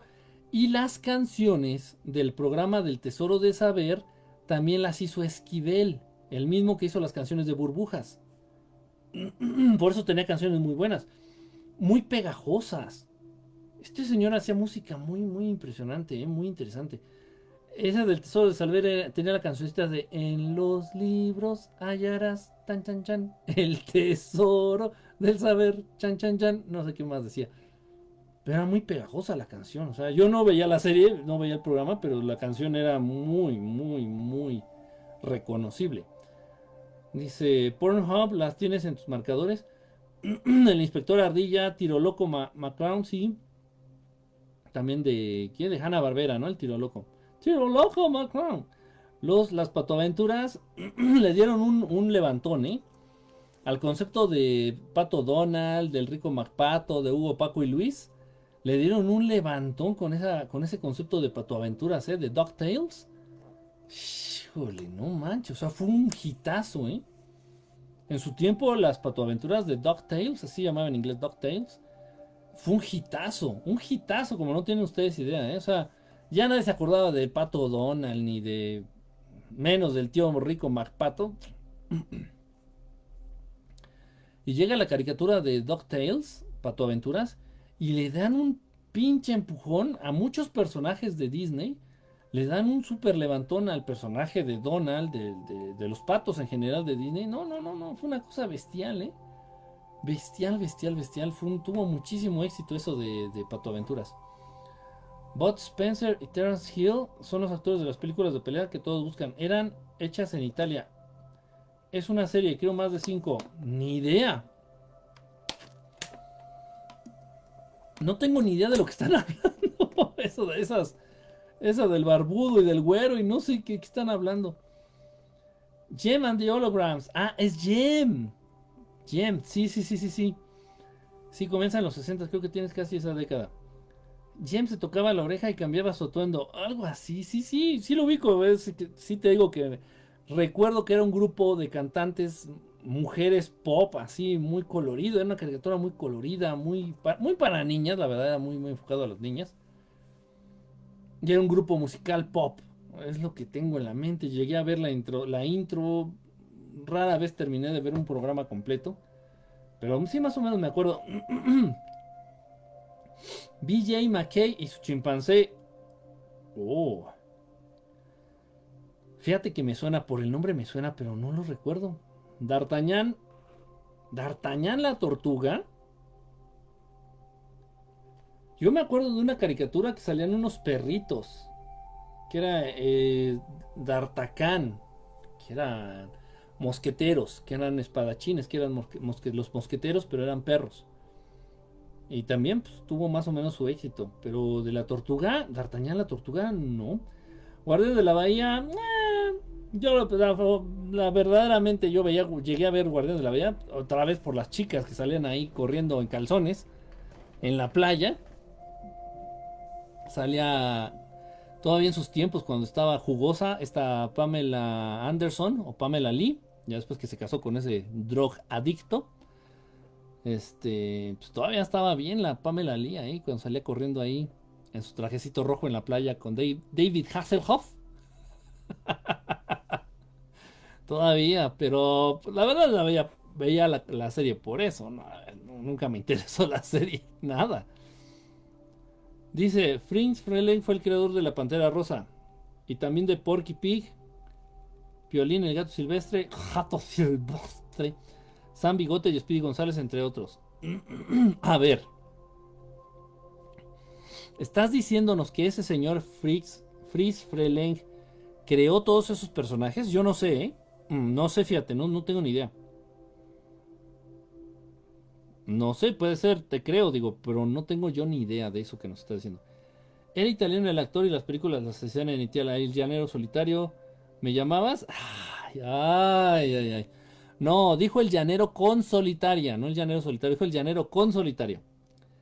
Chips, featuring Poncharelo. Ah, patrulla motorizada con mi con mi galán de galanes, el Ponchaurelio, el Poncharelo. Eric Estrada. Es que yo soy Eric Estrada. I am Eric Estrada, Poncharelo. ¿Tiene la boca así? Eric Estrada. No mames, también fue famosísima esa serie. Uf, famosísima, famosísima. Cheps, o aquí en México, Patrulla Motorizada. Con Poncharelo, era este Eric Estrada. Después Eric Estrada vino a México ya en los noventas a hacer la, la novela de dos mujeres y un camino. Que hablaba así todo chistoso. Es que maneja un, tra un. Trailer. En vez de trailer, o sea, un thriller. hizo, la, hizo la novela aquí en México Eric Estrada de dos mujeres y un camino y también tuvo un éxito, no mames, no, no, no, no, no. salía Laura León y Vivi Gaitán. Esa no la vi, ¿eh? Esa no la vi.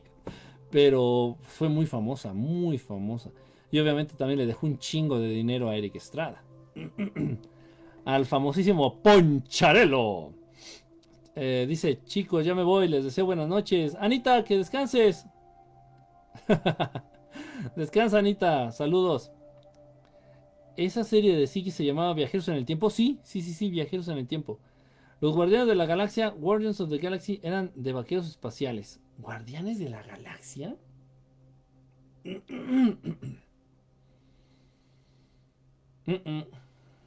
No, no la registro, ¿eh? No, no, no, no. Guardians of the Guardians, Guardians of the Galaxy. No, no me acuerdo. Tal vez, tal vez si viera una foto, o tal vez si viera un dibujo, a tal vez diría, ah, creo que sí los. Pero así de nombre, no, no me acuerdo nada de esa. Nada de esa serie, nada, eh. Hasta luego, Vanita, descansa, que estés muy bien. Acá te esperamos luego. La serie Invasión Extraterrestre, pues era la serie de V, la serie de B. Saludos, buena madrugada, hermandad estelar. Saludos, saludos. Dice eh, Bill Bisbee hacía de David Banner en El hombre increíble David Banner. Sí, este. Junto, eran los actores principales, el Bill Bisbee y este. Lou Ferrigno. Uno lo hacía de. de cuando estaba normal y el otro lo hacía cuando estaba encabronado. las gatitas de porcel no, cállate, ese programa estaba súper prohibido, ¿eh? En, casa de mis papás, las gatitas de porcel era súper prohibidísimo, ¿eh? No, no, no, no, no era... O sea, era, era menos... ¿Cómo te diré? E, era menos censurado, yo creo, una película porno que ver las gatitas de porcel, no sé por qué. Nunca me llamó la atención, ¿eh? Se, me hizo una tonta, pinche viejo gordo mamón. El porcel se me hizo una... no sé, nunca me cayó bien. Nunca se me hizo ni siquiera gracioso. Este, pero también fue muy famoso el programa. Obviamente por las gatitas, obviamente no por el pinche viejo gordo. Los motivos del depredador, una muy buena serie, muy buen programa, se lo recomiendo, muy buen programa. Programa La Caravana donde salía Víctor Trujillo en el 13. Cuando el 13, cuando TV Azteca era Imevisión, todavía no era, no pertenecía a un particular, sino era televisión del pueblo. Y salía ahí Víctor Trujillo con el otro actor que no recuerdo su nombre. Y hacían ese programa de la caravana. Los inicios de Víctor Trujillo en la comedia. Porque realmente Víctor Trujillo se inició como actor de doblaje. Como actor de doblaje. Fue como empezó, más o menos. Ya luego se fue metiendo en lo que fue la comedia, ya luego la comedia política. De Charlie si hay temas que se centran bien en las personas de los que aparecen en ella. Bro, ¿qué seres crees que si están en la Tierra, algún híbrido o ser de otro planeta o dimensión los que manipulan las guerras y endeudamientos? ¿Cuál? Saludos desde Perú. ¿Qué seres crees que sí están en la Tierra? Los que están en la Tierra y viven aquí son los grises. Eso ni duda, no lo dudes. Los grises algunas razas reptilianas viven aquí en el planeta Tierra, ya llevan cientos de años o tal vez más, cientos de años viviendo aquí en el planeta Tierra, algunas razas reptilianas. los grises, algunas razas de grises también aquí viven, eh, viven muchos, este, ¿cómo se llaman? Humitas. Viven muchos humitas. Eh, y sobre todo muchas razas que físicamente se parecen a los seres humanos. Hay muchas razas extraterrestres que habitan aquí el planeta Tierra que físicamente se parecen mucho a los seres humanos. Mucho, mucho. O sea, no puedes distinguir, no puedes diferenciar a un extraterrestre de un ser humano. Son los que principalmente viven aquí en el planeta Tierra. Ahora, los que manipulan las guerras, los endeudamientos, las pandemias y todas esas cosas, pues ya estás hablando de los jefes, jefes, ¿no? De los... O de los dioses de... De los que están hasta arriba, ¿no? Siempre se les ha, siempre se les ha conocido como los Anunnaki. La raza Anunnaki. Que dice que son muy parecidos a los seres humanos en apariencia física, nada más que los hombres Anunnaki son, tienen la cara, casi toda la cara así, de aquí para abajo, toda llena de vello, de una barba muy tupida. Exactamente de aquí para acá. Una barba muy tupida, barbas muy, muy, muy, muy largas. Así con la misma apariencia que describían de Quetzalcoatl. Quetzalcoatl es la serpiente emplumada, ¿eh? Quetzalcoatl era un ser humano de 4 o 5 metros de estatura, con una barba muy tupida, así larga, larga, larga, larga. De piel muy blanca. Entonces, este, ellos son, ellos son los que andan, posiblemente andan detrás de todos estos desmadres. La carabina de Ambrosio, qué gran programa, ¿eh? Un, reunió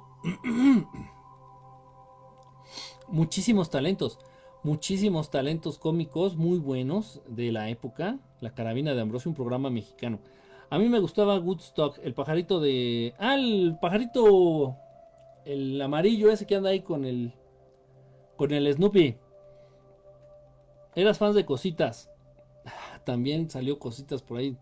No me acuerdo de qué programa salió cositas y, cositas agarró fuerza por sí misma, ¿eh? Snoopy era muy cabrón. Combate era, Combate era un clásico junto a los Tigres Voladores. Los Intocables, los Intocables, pues sí los llegué a ver. Daniel Boom, Bonanza, también llegué a ver Bonanza. Eh, Flipper, también la del Delfín. Dallas, también llegué a ver Dallas, porque pues obviamente las veían ahí en casa de mi abuela no, no me gustó, no, no, yo no les entendía, no les ponía atención, para serles honesto. La única que le llegué a poner atención fue a la serie B, a la serie B, o sea, temas que a mí me gustaban.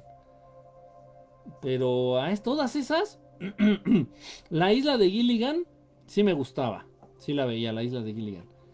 Este, la, la isla del amor, el crucero del amor, perdón, no, se llamaba la isla, ¿no?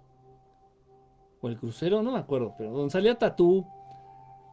Este, pues también la llegué a ver, no, no era muy fan, pero sí también la llegué. La isla de la fantasía, la isla de la fantasía es. El crucero del amor, no, ese no, no, me acuerdo. Sí me suena, pero no, no me acuerdo. La isla de la fantasía de Doug de Hazard. Los duques de Hazard, The Dukes of Hazard, eran también muy buenas. Fíjense que yo creo que a partir, no sé si algunos de ustedes lo sepan, pero yo tengo mucha, mucha obsesión por el, entendimiento, el funcionamiento de los motores. Los motores de combustión interna, los motores de autos. Me gusta mucho, mucho, mucho, mucho meterme en los motores de los autos. Este, obviamente, este, estudié, estudié una carrera técnica de mecánico, mecánico automotriz a, motores a gasolina. Y aparte siempre he estado, siempre me ha gustado mucho, mucho, mucho, mucho lo de los motores, los carros, la velocidad, entender el, cómo funcionan, la potencia, el torque, el caballaje, todo, todo esto que tiene que ver con los motores y mucho tuvo que ver la serie de los Duques de Hazard, aquí en México se llamaba The Dukes of Hazard, los Duques de Hazard. Porque me encantaba el auto. O sea, la serie era buena, era graciosa y era entretenida. Pero lo que a mí me traía de nalgas era el auto. el carro de los Duques de Hazard. Ese Super B que traían, no mames, o sea, me, me, me volvía loco, me encantaba verlo correr, verlo saltar, no, no, no, más que, más que el, el ¿eh? más que el auto increíble, que era un, este, el auto increíble era un Transam, era un Transam, de la Pontiac. El de los Dukes de Hazard era este... Era un Chrysler, era un Chrysler. Chinga, ya se me acabó el agua y tengo ahí un gallo atorado.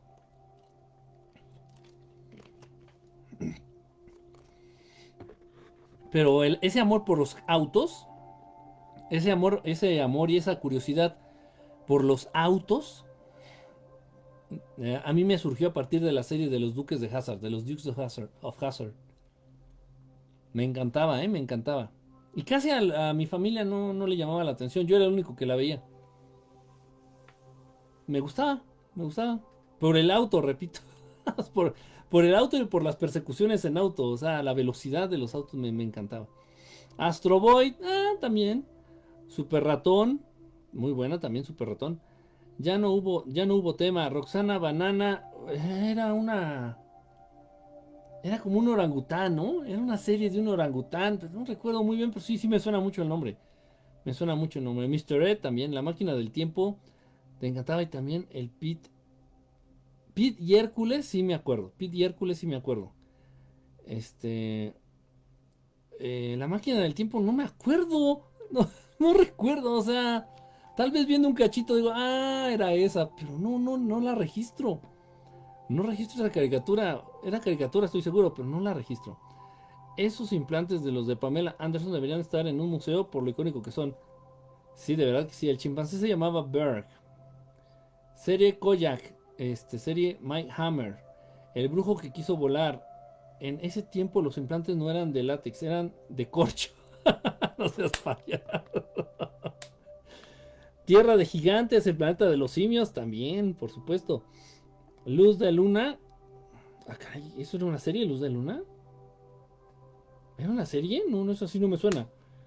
Eso sí no me suena para que veas. Ah, miren, aquí nos manda la, liga, el link para Galaxy Rangers. Son Galaxy Rangers.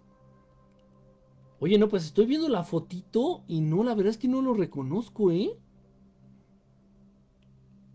No, no, no, no los ubico, no, no me viene a la memoria. Esos, esos, esos, la verdad es que creo que, creo que nunca los vi. ¿Quién sabe? Bruce Willis, tu amor platónico, órale. Eileen Chávez, ¿cómo andas, Eileen? Saludos. Caricatura china Goldar, el robot gigante. Dice la familia biónica. Cuando pasaban las gatitas de porcel, también pasaban en el 7 la comedia brasileña llamada Tieta estaba bien sabrosa, pero ya era para adultos. Qué bien sabes. O sea, te acuerdas hasta del horario. ¿Te acuerdas del horario? Eso sí ya está cañón, ¿eh? Yo me acuerdo de esas series de los Dukes de Hazard, del increíble Hulk con Lou Ferrigno. Me acuerdo de la serie de El auto increíble de Knight Rider. Me acuerdo de esas series que pasaban aproximadamente a las 8 de la noche. Porque después de esas series venía la novela, la telenovela. Entonces, eh, ya la telenovela sí ya era para que se reunía toda la familia. Toda la familia se reunía. Este. Para ver la telenovela de. que estaba en, curso, ¿no? Por ejemplo, no sé, este. Cuna de Lobos. No sé telenovelas mexicanas de esa época, de los ochentas. Pero entonces eh, el programa antes de las telenovelas, de la telenovela estrella de la noche, que era de 9 a 10 de la noche, el programa antes, que era de 8 a 9, era el yo generalmente acaparaba la televisión, ahí me trataba de, de, pegar en la tele. Y eran esos programas, el del Auto Increíble, los Dukes de Hazard, el, el Increíble Hulk, todos esos programas, La Isla de la Fantasía, todos esos programas. Por eso, me acuerdo del horario, porque después venía la telenovela. qué cosa, ¿verdad? Qué tiempos. Los polivoces, no, qué, qué creatividad, qué capacidad de hacer reír con humor blanco. Con humor blanco. Demasiada risa para una noche. Que descansen, que descanses. Itzy, bonita noche. Bonita noche. No, no, no la pasaron acá. La cosa con Héctor Suárez.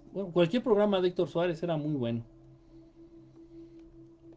Cualquier programa. No, la cosa ya fue después. El primero, los primeros de Héctor Suárez fue eh, el de qué nos pasa, ¿no? El de qué nos pasa fue de los primeros programas de Héctor Suárez, del señor Héctor Suárez. Y que era una crítica social. Hacía crítica social, hacía crítica política, precisamente de qué nos pasa. O sea, estamos mal, ¿qué nos pasa? fue muy ingenioso el señor Héctor Suárez. Fue, muy ingenioso, muy, muy ingenioso. Yo siempre fui muy seguidor de su trabajo. eh, de sus películas, siempre también plasmando, mostrando de una manera muy cruda la realidad del mexicano, la idiosincrasia, la manera de pensar de los mexicanos. Está su película del mil usos, es una cosa de verdad eran películas de bajo presupuesto, eran películas mal hechas, de verdad, o sea, que no les echaban ganas. Pero él, él era tan buen actor y el tema es tan... tan interesante que la película se vuelve un clásico. Entonces, este, pues vale mucho la pena. Mucho del trabajo del señor Héctor Suárez, de verdad. Mis respetos, de verdad. Mis respetos. Eh, esas son las peores, mejor aún como las veas. El ratón Crispín, eso es de programas ya de este. Ay, se me fue su nombre de este gordo, ¿cómo se llama? Del Pirurris, este, Alba. De Alba, no me acuerdo cómo se llama. No me acuerdo, de Alba se apellida, no me acuerdo. El ratón Crispín. Brasil tiene una larga atención, novelas para adultos, son de calidad, solo no, no, no, era antes. Voy a buscar esa que dices nomás para ver. Ah, están ahí pasando ya este. Diálogos de confianza, ya, que. Qué. Qué chafa eres, vete a dormir ya. Vete a dormir ya, este, tú. Diálogos en confianza. Por eso eras tan café para manejar. Soy cafre. Si voy solo, si voy solo, me gusta la velocidad. Más cuando eh, estoy en motocicleta. Cuando estoy en motocicleta, me gusta la velocidad. Y luego también los autos que, algunos, no todos, pero algunos de los autos que he tenido los he arreglado. O sea, cuestión de que les he abierto el motor, les he, no sé, hecho cosas para mejorar su desempeño, o sea, de cepillarles las cabezas, de cambiarles partes del motor de acortar las válvulas, este, o sea, hacerle mil y un cosas a los autos para hacerlos más, más veloces, para hacerlos más potentes, para aumentarles el caballaje. Entonces he tenido autos que los he realmente transformado así en máquinas, en máquinas híbridas.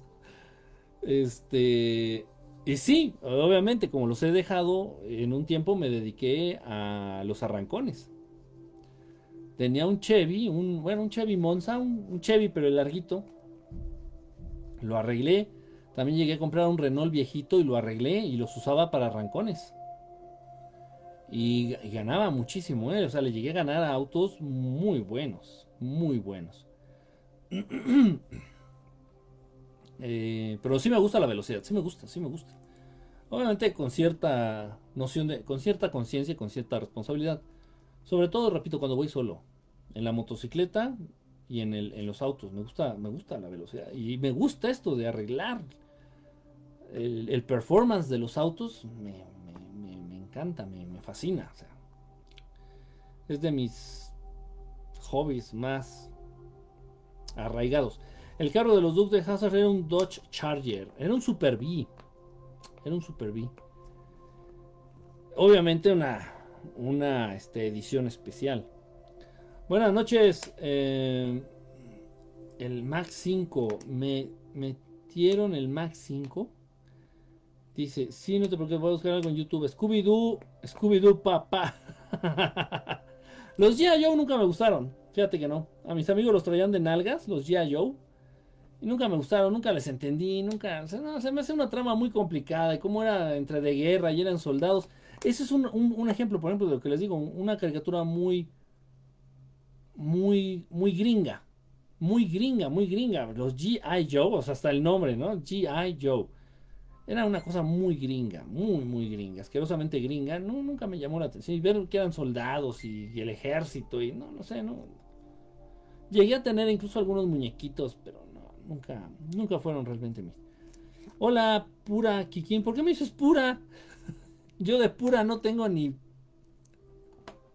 ni el alma. el mundo de Big Man, ah, un programazo, un, gran programa, un gran, gran programa. Tuve la oportunidad de conocer a Paul Salum. Tuve la oportunidad de conocer a Paul Salum. El, que hacía el personaje, el actor que hace, porque todavía de pronto lo hace, hace al personaje de Big Man. Es súper cagadísimo, es Caguísimo. Tuve la oportunidad de conocerlo en una presentación que vino a hacer aquí a México en el Instituto Politécnico Nacional, ahí en el en Zacatenco. Y ahí dio un show, precisamente vestido de Big Man, un show científico.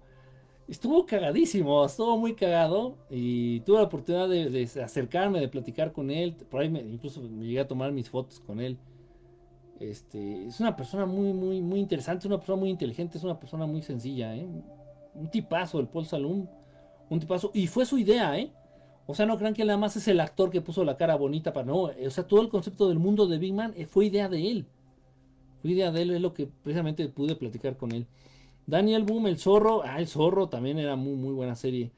Este, costear, el llanero solitario, también muy buena. Señorita Cometa, el chavo del 8 también. Pues, el chavo del 8 es un clásico. Señorita Cometa también. Diana Aguilar, 50 estrellitas. Muchísimas gracias, Dianita, por las estrellitas. Muchísimas gracias. Vivis and Bothead, nunca, nunca tuve un gran clic con Vivis and Bothead. Se me hacen medios estúpidos. O estúpidos y medio, más bien. A diferencia de South Park, por ejemplo.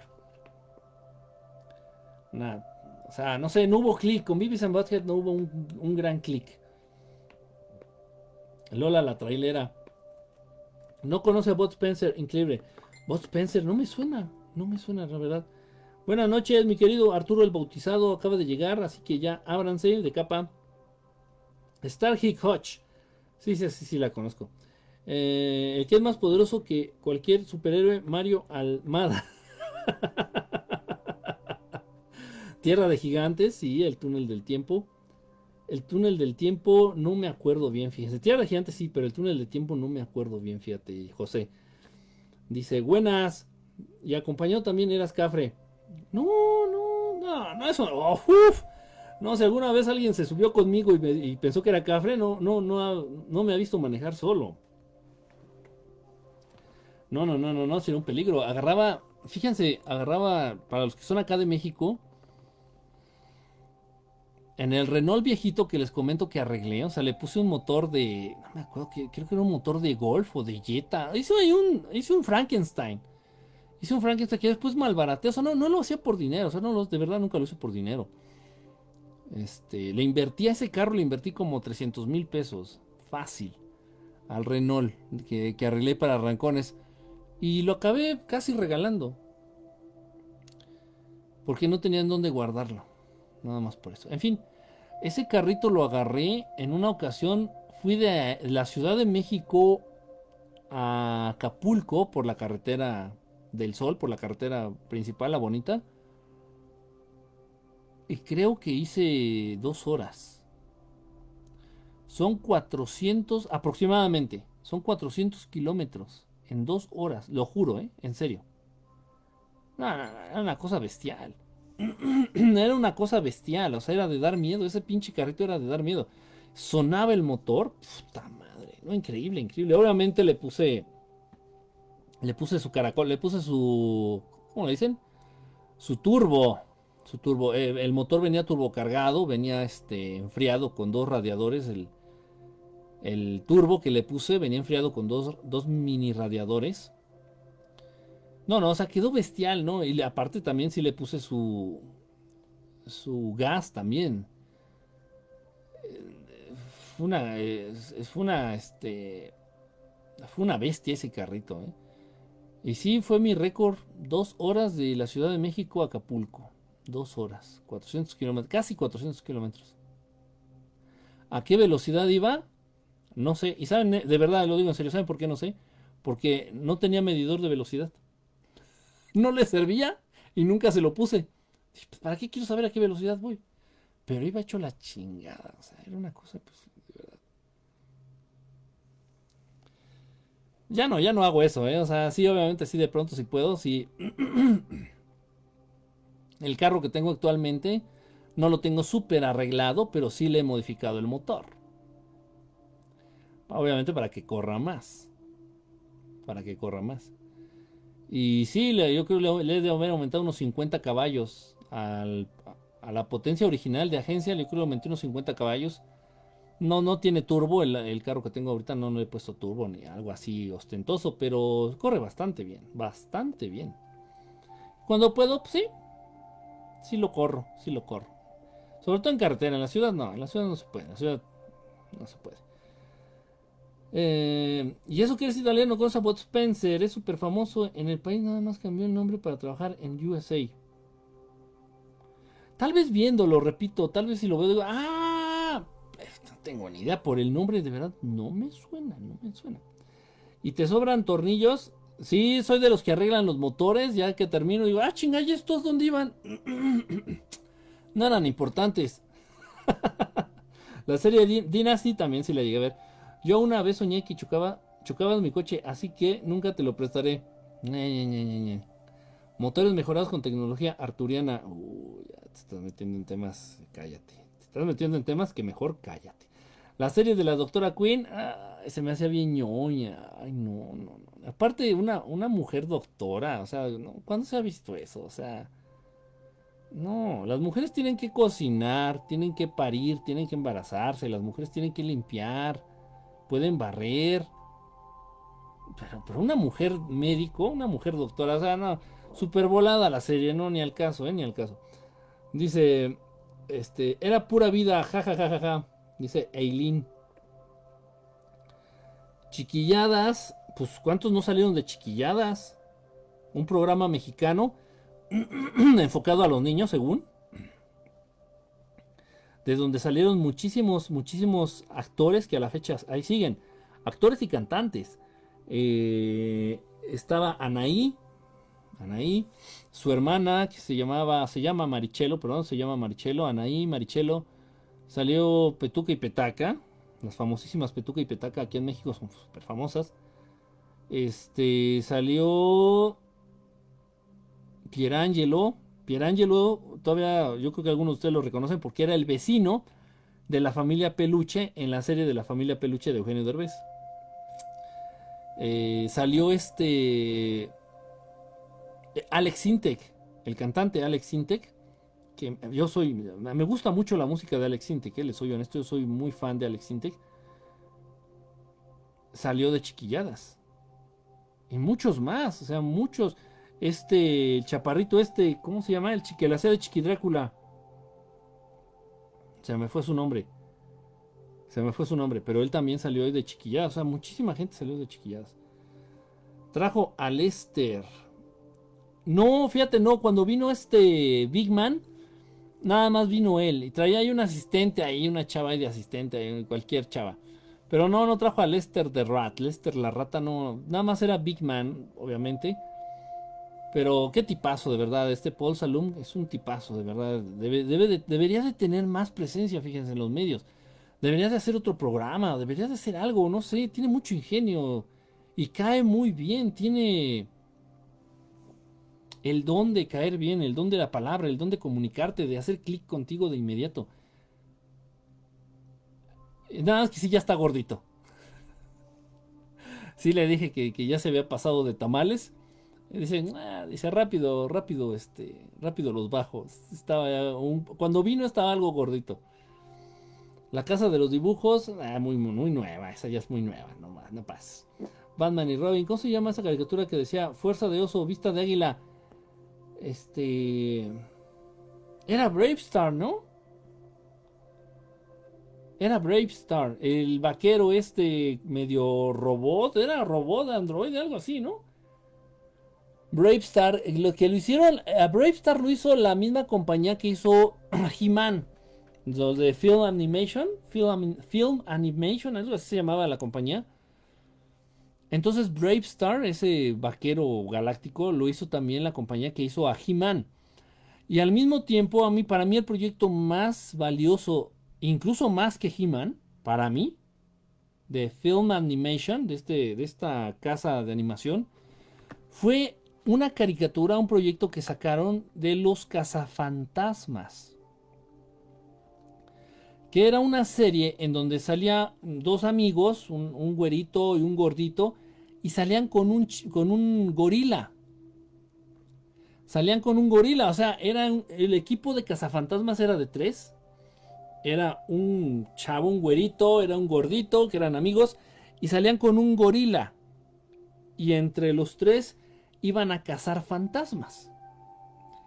Ese es el concepto original de los cazafantasmas que se basa en una serie que salía en los 50s y en los 60s. Era un programa de televisión de dos muchachos junto con un gorila, obviamente era un tipo disfrazado con un disfraz, de gorila, que salían a cazar fantasmas. Es el, el concepto original de los cazafantasmas. Por eso cuando este, surge el concepto que ustedes conocen de los cazafantasmas, de los cuatro chavos, de Ray, Peter, este, Egon y, y el negrito Winston, cuando surge esas películas y ese concepto de los cazafantasmas, le tienen que poner el nombre de The Real Ghostbusters. The Real Ghostbusters. Porque ya los cazafantasmas ya eran los originales, estos que les platico. Y eran buenas caricaturas. Eran muy buenas caricaturas. Era un buen concepto. Pero bueno, cuestiones de copyright, ya saben todas esas cosas. El tío Gamboín y sus juguetes era, era, era cagado. ¿Te imaginas todos los juguetes que tenía de verdad? Todos los juguetes que tenía el tío Gamboín. ¿Y dónde, dónde habrán quedado? O sea, esas cosas de México me cagan. Yo conocí a alguien, ojo con esto, yo conozco, conozco a alguien que tuvo la fortuna de conocer al tío Gamboín. Y en alguna ocasión el tío Gamboín llegó a llevar a algunos de sus sobrinos ves que daba credenciales y todo eso. Yo nunca tuve. Daba credenciales el tío Gamboín y todo eso. Bueno, pues él llegó a hacer algunos, algunas reuniones en su casa, el tío Gamboín en su casa. Y dicen que tenía miles, miles de juguetes, miles de juguetes así, bodegas, paredes, estantes, muebles, vitrinas, miles de juguetes.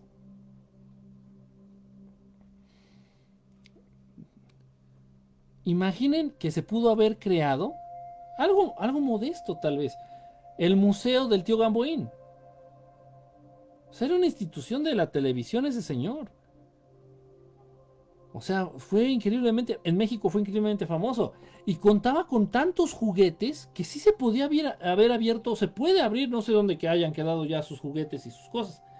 Se pudo, haber, se pudo abrir un museo del tío Gamboín, el museo del tío Gamboín, los juguetes del tío Gamboín. O sea, imaginen, hubiera estado cagado, hubiera estado, o sea, hubiera estado entretenido, hubiera estado... Pero ¿por qué eso no se hace en México? O sea... No sé, no sé qué pasa. En fin, Massinger Z, la gran deleite de ver bailar a Gina Montes en la cadena de Ambrosia. A mí, nunca se me hizo guapa, honestamente, ¿eh? Gina Montes nunca se me hizo guapa. Lo que me llamaba la atención era la canción. La canción que utilizaron ahí en la cadena de Ambrosio pues era muy pegajosa, era muy, muy, muy. O sea, luego, luego uno la reconocía, uno luego uno lo ubicaba.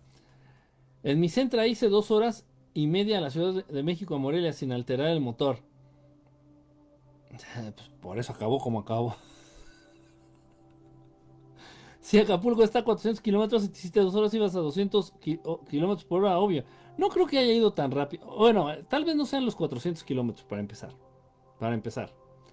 Luego estoy contando de la caseta. De la primera caseta, la caseta que está ahí en Colegio Militar. De la primera caseta hasta Acapulco. Ojo, también. Mm, ponle, mira, no creo que haya ido a 200 kilómetros. Honestamente no lo creo. Tal vez se de haber... Eh, tal vez llevaba una velocidad máxima de 170. 170, 160 kilómetros, tal vez. Es así. Pero de verdad dice dos horas. Eso es, eso es un hecho, ¿eh? De la primer caseta hasta después del puente para llegar a Acapulco, dos horas en punto, dos horas en puntito así. Salí a las 12 del mediodía y llegué a las 2 de la tarde con 5 minutos a Acapulco. Pero yo creo que iba tan rápido que es de las pocas veces que he llegado con dolor de cabeza, así, pero raro, o sea, me sentía raro, de, yo creo de la velocidad, me sentía muy raro. Llegué así con un dolor de cabeza así todo raro. Pero bueno, es que eh, fue, fueron dos horas de ir tan rápido, no sé, no, no creo que sea también muy buena idea, ¿eh? La nueva Homer es eléctrica y tiene mucha potencia. ¿En serio? Yo sí me animaría a comprar un auto eléctrico. Nada más digo, para moverme en la ciudad, para... Pero ese olor a gasolina quemada, no lo cambio por nada. Yo hubiera llegado a Acapulco en este momento. Sí, yo, yo hubiera llegado a Acapulco, ida y vuelta. Toda la semana esperando transmisión. Carlos Espejel, Pierangelo, exactamente, y Lucero. Lucero también salió de chiquilladas. Fíjate, Lucero no la ubico. No me acuerdo de Lucero en chiquilladas. No me acuerdo de ella. Carlos Espejel, Tarzán, Dactari, ¡uh! Dactari, con el león, con el león visco, Clarence.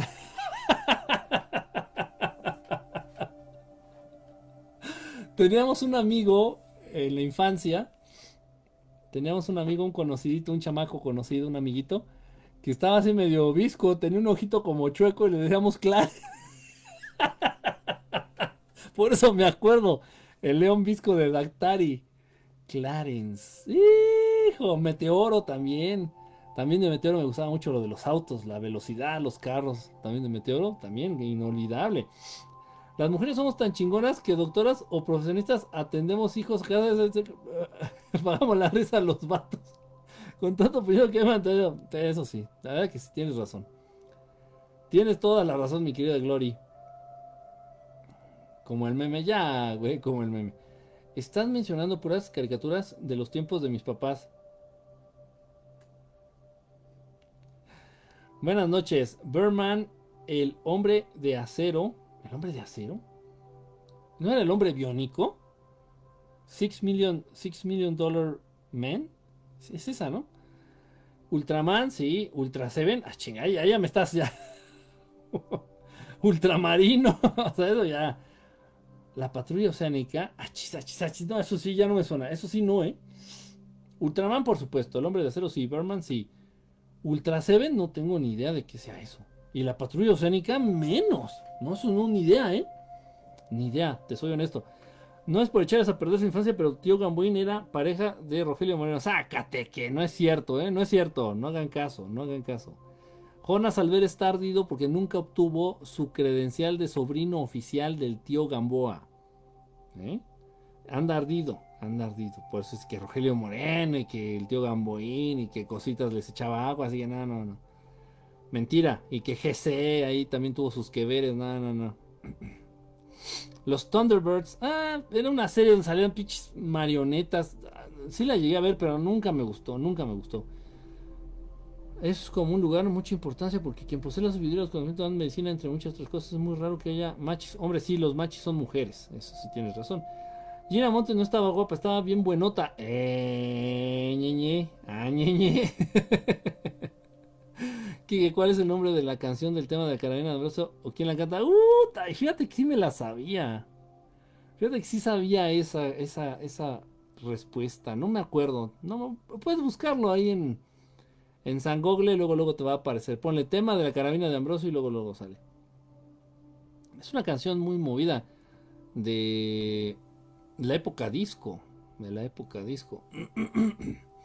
Con sello de mujer. Ay, Dios mío, ya se, te, subió la desvelada, ¿eh? Eran como marionetas. Sacaban juguetes chingones. Eran como marionetas. Los Thunderbirds eran. Eran este. marionetas, como títeres. Como títeres. O sea, o sea, tenía su mérito, tenía su mérito el, programa, pero la verdad nunca, nunca me gustó. No, no fui muy fan, no sé, no me llamaba mucho la atención. Bisbirige, este también daba credencial Bisbirige para ser reportero oficial de Bisbirige. Ese era de Canal 11. Eh, por ahí llegó a salir Ernest el vampiro, Mona la vampira en Canal 11. Caricaturas. Este. Los cuentos de la calle Broca. Uf, qué Qué caricatura, ¿eh? Los cuentos de la calle Broca, qué pinche caricatura. Si pueden checarla, búsquenla. Búsquenla en YouTube, los cuentos de la calle Broca. Tienen unas historias bien sacadas, bien jaladas de los pelos. No, no, no, no. Y ya si ustedes quieren acercarse un poquito más a lo que es la vida de nuestros hermanos arcturianos y su misión en este planeta Tierra, les recomiendo que no se pierdan y que busquen. eh, Ahorita en cuanto cortemos, ya estoy por cortar la transmisión, ahorita en cuanto cortemos, se pongan a buscar la caricatura de la burbuja azul. En francés se llamó Clementine. Clementine.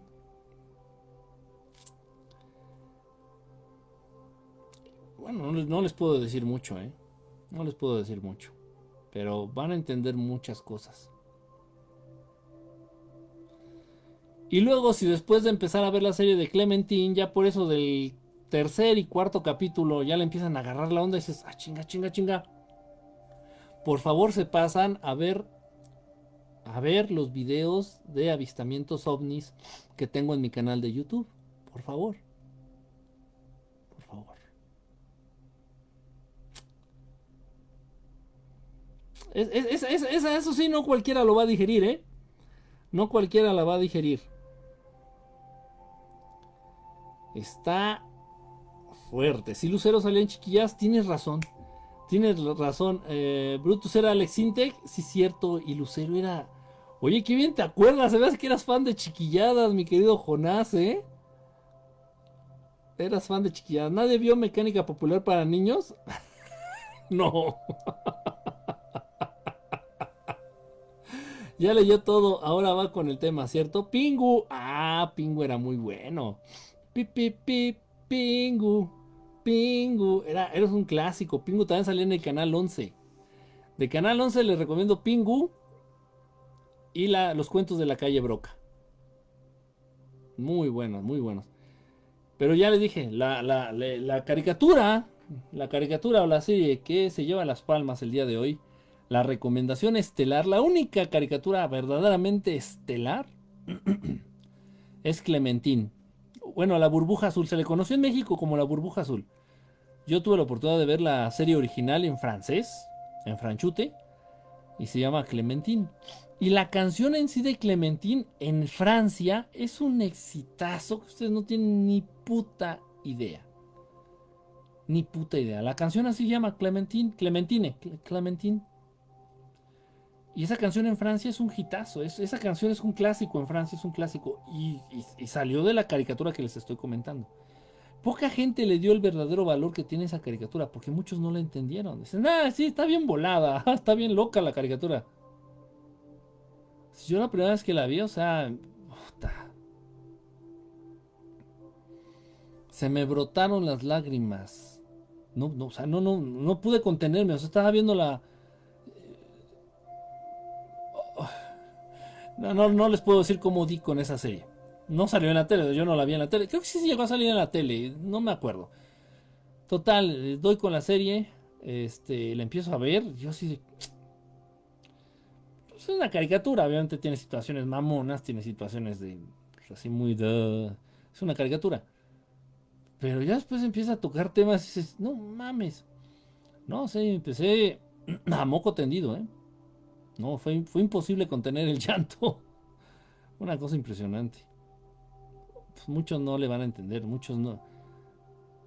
Por desconocimiento del tema o por no haberlo vivido, por no haberlo vivido todavía, pues te va a pasar de largo tal vez. Qué cosa más impresionante y más que lo hayan hecho caricatura allá en Francia. No lo puedo creer, no lo puedo creer. Pero ahí está y existe. David el Nomo es una serie, híjole, vale mucho la pena, pinche Arturo. Ya me estaba yendo. Miren ustedes, yo tengo un libro. Este libro no se vende, este libro no se compra, este libro no se consigue. Este libro te lo tienen que regalar o te lo tienen que heredar. Yo tengo ese libro. Es un libro, ¿qué libro de qué? No es el único, obviamente hay muchas copias. Muchas, estoy hablando, en todo el mundo habrá unas 100 copias de este libro. Que precisamente es el libro de los gnomos. El original, el original. El original, el libro de los gnomos. Y todo lo que en este libro viene es real. ¿De qué habla? De la existencia de los gnomos, habla de su vida, habla de su sistema de vida, de cómo ellos se mantienen, de qué es lo que ellos comen, de qué es cómo ellos viven, cómo es la familia, el, círculo familiar de los gnomos. Estoy hablando en serio, ¿eh? no es broma. No es broma, es en serio. Yo tengo ese libro, tengo uno de esos libros. Repito, en todo el mundo ha de haber, no, yo creo que han de ser menos, han de ser unos 80 tal vez, 70, 80 copias de ese libro, el libro de los gnomos. Pero el original, la versión original, el primero que se escribió, el primero que se editó, el primero que salió, se imprimió, no, obviamente no, no, no fue impreso en, en estas impresoras grandes de offset, no, no, no, fueron placas placas hechas a mano de metal, grabadas a mano, y se ve cómo son sellos. Cada hoja se ve que es un sello. O sea, son libros antiguos de a madre. Yo tengo ese, yo tengo uno de esos libros. Y narra precisamente lo que son los gnomos. Todo lo que viene en este libro es real. Entonces la primera vez que yo me acerco a la caricatura, esta caricatura salió en el canal 5, salió en la televisión abierta. Empiezo a ver la caricatura de David el Gnomo. O sea, me, me quedo así de... ¿Eh? porque todo lo que sale en la caricatura es real. ya sé que muchos de ustedes no lo van a creer. ¿Cómo van a existir los gnomos? ¿Y cómo va a resultar que los gnomos son muy buenos para la medicina? Los gnomos, los gnomos elementales, son buenísimos para la medicina, para las ciencias médicas. Curar con plantas, curar con hechizos. Ellos conocen de magia curar, eh, son especialistas en magia, en, medicina aplicada, magia medicinal. De pronto puede haber intervenciones de gnomos con seres humanos y, de pronto existen casos de gnomos que han sanado, han curado a seres humanos. Todo esto es real, todo esto existe, créanme. Entonces, lo que contiene el libro del gnomo es precisamente toda esta información. Y cuando voy viendo yo la caricatura de, David el Gnomo, me quedo así de ¿de dónde? No mames, están, están haciendo público el contenido del libro del gnomo. Y no me quedo, y no me quedo muy lejos de la realidad, porque la misma caricatura, cuando está iniciando en los créditos que yo no me había fijado, yo llegué a ver la caricatura ya empezada, así de cachitos. Ya cuando la caricatura estaba muy en auge, pues yo ya andaba trabajando, yo ya andaba haciendo cosas. Casi no tenía tiempo para ver televisión. Y en el inicio de la caricatura, ahí te dicen, ahí te advierten, dice, en lo que se muestra en esta caricatura fue extraído del libro del gnomo, en donde se habla de la vida de los gnomos. No mames. O sea, bueno, está bien, o sea, a final de cuentas son temas reales. Son temas verdaderos. Y si se quieren poner al alcance de la mayoría de la gente a través de una caricatura, qué bueno. Qué bueno. Entonces, vale mucho la pena. De verdad, en primer lugar, la burbuja azul Clementín. En segundo lugar, David el Nomo. Muy buena caricatura. Habla de la vida real de los gnomos. Hay muchos gnomos en México. ¿eh? Les gusta mucho México. Mucho, mucho México para vivir. A los gnomos. Y todo lo que se dice en esa caricatura es real. Lo sacaron del libro del gnomo, precisamente. Los snorkels, eh, también fueron buenos. Wallace y Gromit. Wallace y Gromit, Wallace y Gromit. me suena, pero no, no son los muñequitos de plastilina, no es este. No es el señor que es fumigador y trae un perrito que, son de plastilina, como los de pollitos en fuga. Creo que sí, ¿no? Wallace y Gromit, me suena, me suena. No estamos viejos, pero no tanto. Nel, quién sabe, esa no me suena. La abejita Horst, ah, mira, otra que se me hace media jota. Scooby-Doo, ¿dónde estás? Esa de la burbuja azul me la aventé el año pasado. Te ayuda a entender mucho. O sea, si ya estás muy adentrado en el tema ovni, extraterrestre, pero verdaderamente adentrado, si has tenido algún tipo de experiencia o algún tipo de avistamiento, o por lo menos no te has perdido mis programas, y por lo menos no te has perdido mis videos de YouTube, te vas a cagar.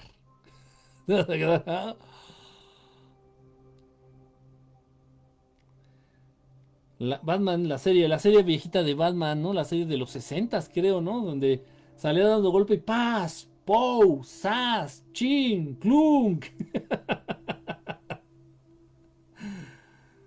había una caricatura de un niño que tenía de mascota una ballena y se hacía pequeña y la tenía en un vaso. ¡Ah, chinga! No. No, no la, no.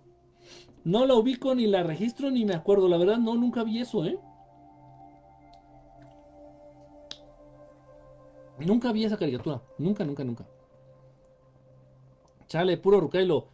Soy el más bebé. Ay, ay. Sí me tocó mirar la caricatura de la burbuja azul. Yo soy de Billy y Mandy para acá. Les digo que de las caricaturas nuevas, la única que más o menos me gusta y se me hace un poquito graciosa es la de los, los padrinos mágicos. Y ya no es tan nueva tampoco, ¿eh? Bob Esponja tiene muchas cosas rescatables. Bob Esponja, pero es muy repetitivo de pronto. Pero tiene capítulos muy buenos, muy, muy, muy buenos. Ya podemos empezar con el tema, ya me voy. Ya me voy.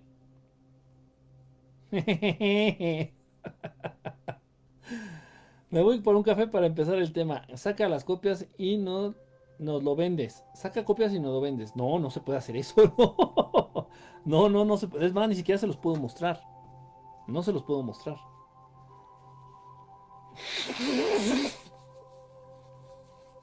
Tengo libros Tengo libros que no se pueden ver, no, se, no se pueden mostrar. Tengo libros que no los, los, puedes ver, pero no los puedes tocar. Tengo libros que los puedes tocar, que los puedes ver, pero no los puedes leer. No debes. Porque incluso, incluso puede llegar a ser peligroso para ti. No para mí, pues, es mi libro. Pero si ustedes, hay libros que si ustedes llegan a tocarlos, les, pueden, les puede afectar a nivel energético, a nivel campo de aura, campo áurico. Sobre todo a nivel suerte o buena o mala suerte, si lo quieren ver así. Y aquí lo tengo, ¿eh? Está aquí, aquí, aquí, aquí está. No sé qué son. Medio metro, aquí tengo el libro, aquí a medio metro. El libro del gnomo, que les digo. Y creo que es de 1600, no sé cuántos. O sea, es, no es el libro más antiguo que tengo, pero es de los libros más antiguos que tengo. Es de los libros más antiguos que tengo.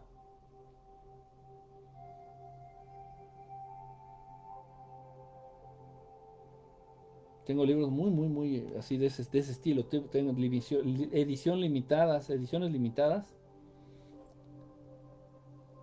Libros prohibidos, prohibidos. El libro del gnomo no está prohibido, pero es una tradición que pidieron los gnomos que se respetara. Los mismos gnomos pidieron que se respetara esta tradición, esta, esta, o sea, es por ellos. Es como un pacto entre ciertos humanos, ciertos seres y ellos. Y lo tenemos que respetar.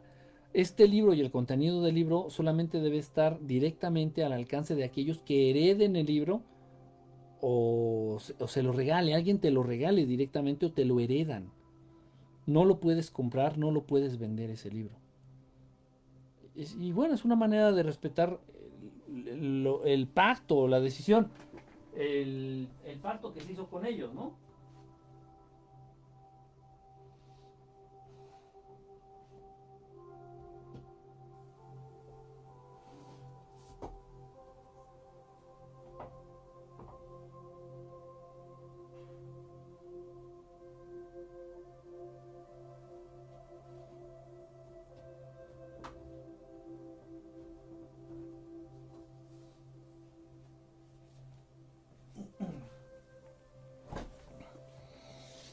Este libro que tengo aquí en la mano.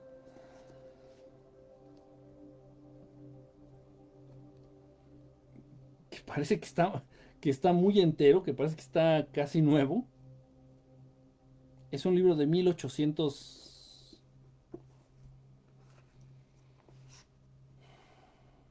1876. 1876. Este. Está escrito a mano. A mano. No lo pueden tocar, no lo pueden leer, pero sí lo pueden ver, lo puedo mostrar, no tengo ningún problema en mostrarlo. Y ustedes tampoco tienen ningún problema en verlo. Fue escrito a mano. Está, o sea, lo que tiene adentro está escrito a mano. Es como un diario, es como un este es como un este una bitácora.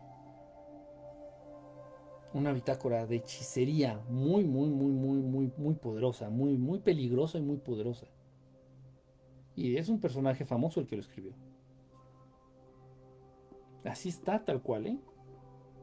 Nunca, nunca se ha arreglado, nunca se ha este, restaurado, no, así es el original. Y tengo otro acá que lo podrían tocar, incluso lo podrían tocar. Este eh, también lo podrían tocar. Lo pueden ver.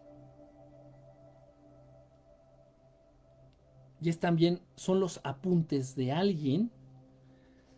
Y a los apuntes les puso el siguiente nombre. Les puso, se puede comunicar con los muertos. Así, son apuntes de alguien, de un señor que era medium, se dedicó al espiritismo, hacía sesiones espiritistas, pero todo esto es muy fuerte. El contenido, o sea, la energía que contienen estos libros es muy fuerte, muy, muy, muy, muy fuerte, muy pesada. Incluso la siento. Ahorita de tenerlo en la mano se siente. No está pesado el libro, entiéndase. Lo que desprende el libro se siente, choca, pega. El contenido es muy, muy, muy valioso, muy peligroso. Y son, eh, esto no tiene ninguna información, simplemente son escritos, también viene hecho a mano.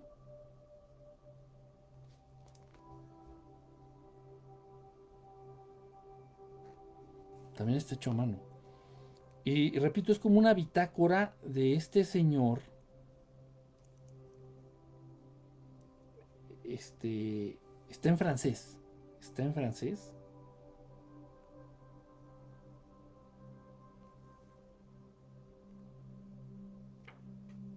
Está en francés. Y, bueno, tiene una energía. O sea, tú abres las páginas de este libro y se siente una pinche energía. O sea, cabrón. Cabrón, cabrón. Este tipo de libro se le considera que es un libro maldito. Este libro. Este libro es. El libro, el libro en sí se considera un libro maldito. Si no tienes tú la capacidad o el conocimiento para contener y serenar energías como la que contiene este libro, no lo debes de poseer, no lo debes de tener nunca, nunca, nunca. Porque te puede hacer daño, te puede, te puede afectar mucho. Gente que ha poseído, gente normal, gente curiosa nada más por el tema, ha tenido, ha poseído estos libros, los ha tenido en sus casas y se les han aparecido cosas muy feas, muy, muy, muy feas. Este, el título original,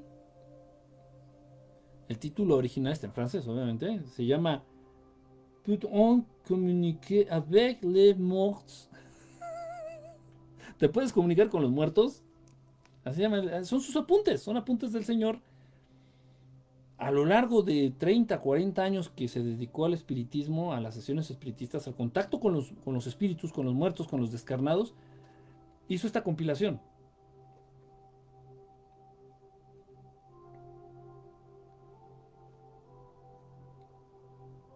Este, está cabrón. Está cabrón. Es, es, peligrosito tener algo así. Y el libro de los gnomos no es peligroso, o sea, no tiene una energía mala, no tiene una energía que tengas que contener, no, no, no. Simplemente es por respeto a ellos, por respeto al pacto que se tiene con estas razas, de respetar lo que, lo que ha sido la voluntad. Porque el libro de los gnomos este libro, estas 80... Estos 80 libros de la primera edición del libro de los gnomos fueron escritos por gnomos. Fueron hechos, estos libros fueron hechos por gnomos, directamente por ellos. Y vienen narrados en primera persona. O sea, es como si tú escribieras un, algo de ti, haz de cuenta que escribieras tu autobiografía. Dices, no, y nosotros los gnomos hacemos esto, hacemos esto. Cuando nos enfrentamos a esta situación, nosotros creemos que tal, tal. Hablan del enfoque que tienen los gnomos del Creador, de Dios. Hablan del enfoque que tienen los gnomos del, plano astral, de, de, los descarnados, de los espíritus. O sea, hablan muchísimas cosas muy cabronas. Ya cosas muy así, muy profundas o muy este, ocultas no vienen en la caricatura, obviamente. Pero hablan muchas cosas verdaderas en la caricatura. Muy, muy recomendable. Este, ahí me traes un latte sin azúcar. Ay, un cafecito. Qué ganas de tomarme un café. ¿Cómo es aprender a escribir como los Picapiedra? Cuéntanos tu experiencia. Alguien se está ganando un bloqueo. Alguien se está ganando un bloqueo. A pulso. A pulso. El intro de David el Nomo dice que está basada en el libro. sí, sí, sí. Digo, yo ya, había visto yo como 20 capítulos. Nunca había visto la intro. Yo estaba trabajando. Estaba trabajando en una escuela de idiomas. Estaba trabajando en un Harmon Hall, creo que era en Harmon Hall, acá en México. Cuando se, sienten las manos, en serio, no estoy cotorrando. No sé si se vean mis manos. Se están saliendo manchas rojas en mis manos por agarrar el libro. Los, libros que agarré. Entonces tengo que limpiar. No lavármelas, o sea, limpiarlas energéticamente. Se siente, queda la energía empapada, las manos quedan empapadas de la energía de los libros. Casi no los agarro, o sea, bueno, los agarro para estudiarlos, para leerlos, para estudiar. No los leo, los estudio se te cargan las manitas de de esto.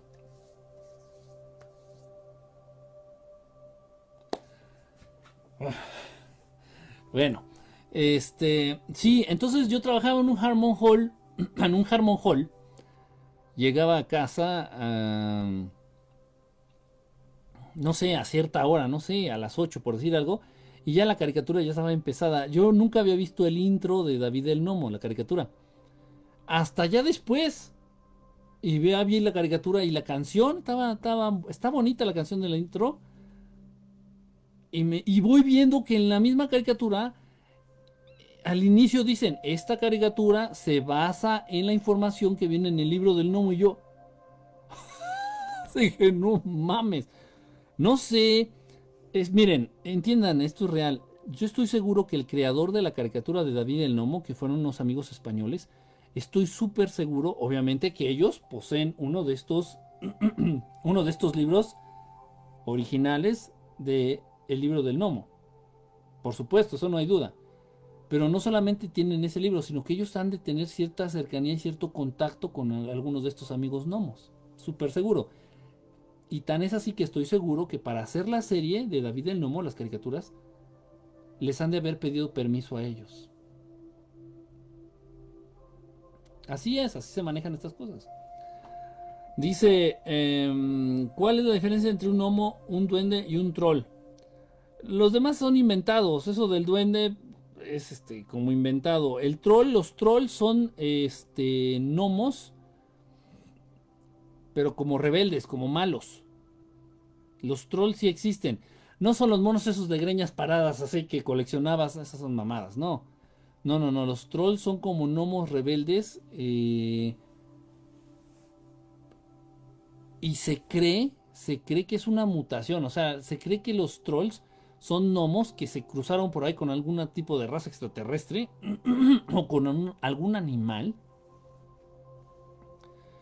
y salieron como gnomos con una tendencia natural a hacer el mal. Los gnomos normales tienen, pueden ser traviesos, pueden ser este, hacer travesuras, hacer, de verdad, en serio.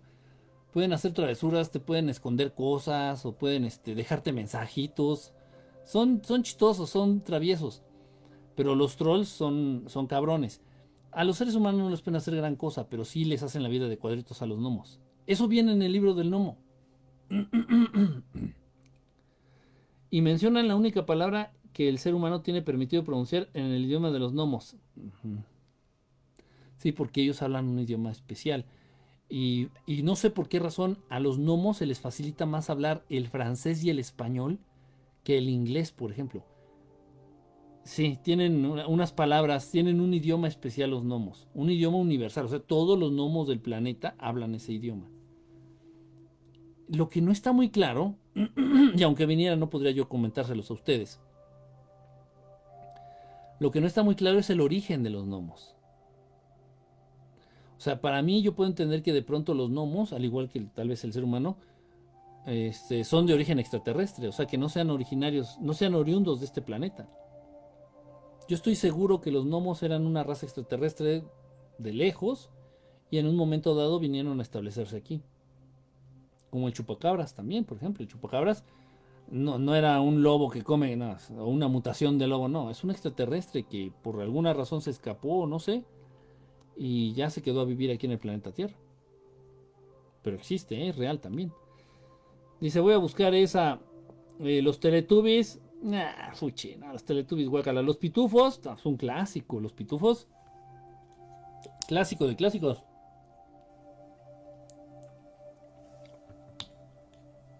Para endulzarme la vida, tantita miel de abeja. El robot Voltron también fue muy, muy famoso. Macros, fíjate, no me acuerdo mucho de Macros. No me acuerdo mucho de Macros, no, no, no. Me suena, sé que existió, pero... de Voltron sí, porque incluso llegué a tener algún muñequito ahí de Voltron, alguna pieza de esas del muñeco, del robot este grandote que se armaba. Por ahí llegué a tener a uno de los monos, a una de las piezas del robot. De Macros no me acuerdo. Josefina la ballena, no, eso no.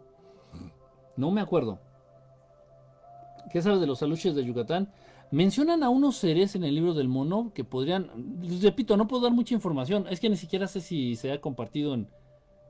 Por ejemplo, en la caricatura. No tengo ni idea. Pero mencionan a unos seres. En el libro del, del gnomo. Se mencionan a unos seres que podrían ser perfectamente encajar con la descripción que son los aluches. Eh, que conocen allá en Yucatán, ¿eh? porque hay muchos tipos de gnomo. No crean que nada más hay un gnomo, un tipo. No, así como los humanos hay negritos, amarillos, chinitos, este, altos, bajitos, gordos, feos, bonitos, güeros, prietos. En los gnomos pasa lo mismo. Hay muchos tipos de gnomo. Hay unos que son más altos, hay unos que son más chaparritos, hay unos que no tienen barba, hay unos que pueden como volar, que pueden este no le dicen volar como levitar. O sea, pueden levitar así por, por espacio de unos 30, 40 segundos y así se mueven. Así se transportan, o sea, van así, flotan y luego otra vez caen, vuelven a flotar, como si dieran brincos largotototes.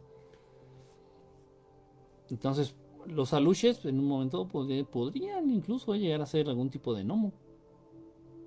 Podría ser. La historia sin fin, Never Ending Story, eh, estuvo buena también. La música de fondo relaja. No tanto como verte sonarte los mocos. ¿Por qué no lo puedes mostrar? No lo pueden ver, es un pacto que se tiene. O sea, quien va a ver este, quien puede ver este libro es porque lo va a poseer, lo va a tener. Alguien te lo va a regalar o alguien te lo va a heredar. De otra manera no lo puedes ver. No se puede mostrar. No sé por qué, o sea, no contiene energía negativa, no tiene. O sea, los libros que les mostré ahorita, estos sí están, están cargados, pero cabrón. El libro de los gnomos no pero es como un pacto que se tiene con los gnomos. Poseer el libro del gnomo, el original, confiere cierta responsabilidad, cierto compromiso. Entonces tienes que respetar ese pacto, ese compromiso, nada más. Entonces ellos pidieron que no se mostrara el libro hacia cualquiera o de manera pública, si hiciera pública. Y ustedes busquen en YouTube y no van a encontrar a nadie que, que tenga un verdadero libro del gnomo y lo muestre. Y si sale algún mamón ahí en YouTube o en Facebook, ay, aquí tengo el libro del gnomo, miren, se los enseño. Esa ya es, una edición chafa, es una edición falsa. O sea, cualquier libro que no haya sido hecho por los gnomos no es real. No se considera el verdadero libro del gnomo. Este. ¿Por qué no se puede mostrar? Ya, ya lo dije, es un pacto, es un acuerdo que se hizo con, con los gnomos. Pues he ido en astral a husmear tus libros. Pero las copias traerían la misma energía. No, no traen. O sea, las copias de los libros malos sí te pueden meter en un problema. Porque los libros, estos libros cargados de energías. Pues no, no, no puedo decir que sean energías negativas. Al final de cuentas, todo es energía. Lo que pasa es que es una energía descontrolada. Ese es el problema. Entonces puede afectar. Puede afectar. O sea, el cáncer, las células de cáncer no es, no es este, no son células muertas es exceso de vida en las células. O sea, es que las células se reproducen mucho, mucho, mucho, mucho, mucho, mucho, mucho, mucho. se reproducen de una manera descontrolada. Y eso pues, no, no podemos entender que sea malo. El exceso de energía en las células es malo. No, pero lamentablemente genera lo que conocemos como cáncer. Entonces es lo mismo. El problema también es no nada más energético, sino el contenido. Vienen palabras, vienen palabras, por ejemplo en este, eh, en francés, si alguno de ustedes sabe francés, vienen palabras de invocaciones que en un momento dado podrían ustedes, al pronunciarlas correctamente, estas palabras podrían abrir portales o podrían materializar alguna entidad, algún espíritu de los que este señor contactó en su vida. Y no te lo vas a poder quitar de encima. No te lo vas a poder quitar de encima. No sería muy difícil, o sea, tendríamos que trabajar contigo, tendríamos que hacer un, trabajo muy, muy fuerte, muy pesado, muy largo, para poderte sacudir a una de estas entidades, a las cuales tú llamaste y se puede decir que tú adoptaste. O sea, es peligroso, es muy irresponsable, es muy, muy irresponsable. Muchas veces yo me echo de estos libros, tengo muchos, tengo muchos de ese estilo Muchas veces yo me echo de estos libros de verdad con la intención de negárselos a alguien que, pudiera hacerse daño. También con la intención de aprender, porque tengo que conocer todo. Tienes que conocer tú todo para poder hablar, tanto de lo bueno como de lo malo. Tanto del buen uso de la energía como del mal uso de la energía. La energía es la misma. La energía es la misma. La energía es el mismo Dios, el mismo creador. Simplemente hay quienes decidan usar esa energía para cosas malas y quienes deciden usar esa energía para cosas buenas. Pero tenemos que conocer los dos lados de la moneda. si no, no podríamos enseñar. No podríamos compartir. Nos faltaría conocer el otro lado de la historia y estaríamos también pues carentes, carentes de esa perspectiva y eso no, no podrías tú enseñar correctamente si no conoces los dos lados. Eh, mi película favorita de la infancia, Atreyus, éramos todos. ¿Cuándo me el cerebro de los gnomos? Eh, luego. Hay una película, a ver, pongan atención. Hay una película de los 80 según esto recuerdo, salió en el 82. Se llama El último unicornio. Es película de caricaturas y habla de los unicornios. Habla de los unicornios. Está bastante interesante. Era de mis películas favoritas. De mis películas favoritas de los ochentas. El último unicornio. Búsquenla. Está en, en YouTube. Hombre, con la traducción con las voces españolas. Los seres la pueden topar en YouTube con las voces españolas. Pero bueno, ya después de un ratito se acostumbran y es muy es una película muy bonita. Véanla con sus chamacos. Vamos a hacer un toque y rol del libro de los gnomos y así vuelve a tus manos. Te lo regalo pero por un ratito, ¿eh? Te lo regalo pero por un ratito. es el libro de tu vida pasada. Parece de Kardec. Y ajá, el libro de los espíritus de Kardec, pues ya se lo venden de, eh, eh, de, cualquier editorial. Ese, ahí lo tengo también, aquí lo tengo. El libro de los espíritus de Alan Kardec, ese también pues, es muy famoso, muy conocido.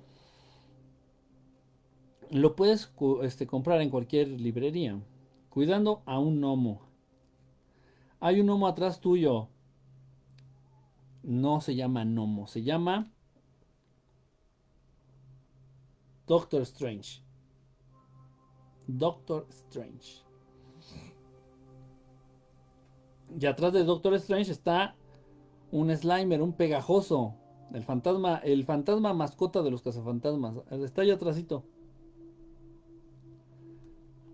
Dice. Em, limpia tus manos con unas buenas nalgadas. Los trolls son como los minions morados. haz, de cuenta algo así, algo así. Ya quedan pocos despiertos. Y los chaneques Bien, gracias, bien. La caricatura está en YouTube. Chequenla, veanla. Hay, hay cosas muy valiosas que pueden ver.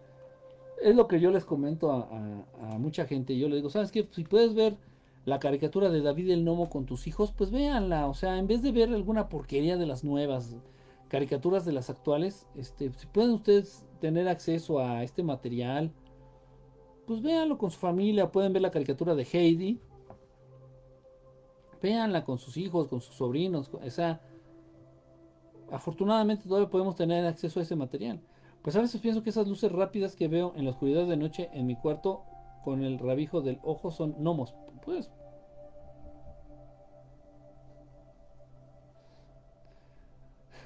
Puede ser. Yo también las veo. Nosotros somos los despiertos estelares. Yo veo como un brillo a veces, pienso que es mi ángel de la guarda. También pueden ser este, seres angelicales, o sea, para dar con, con la respuesta de qué es, ¿quién te lo regaló? Eh, te lo dio con cierta explicación. Sí, a mí me lo regaló un... Bueno, no fue una persona en específico, fue una familia. Fue una familia que se iban a ir a vivir a Estados Unidos. Ellos me conocieron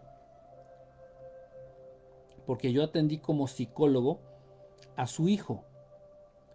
Entonces, eh, o sea, ellos no me conocían en el plano esotérico, ni en el plano ovni, ni en el plano fantasmal, ni en el plano paranormal. No, no, no. Esta familia me conoció como el psicólogo de su hijo. Y no sé por qué.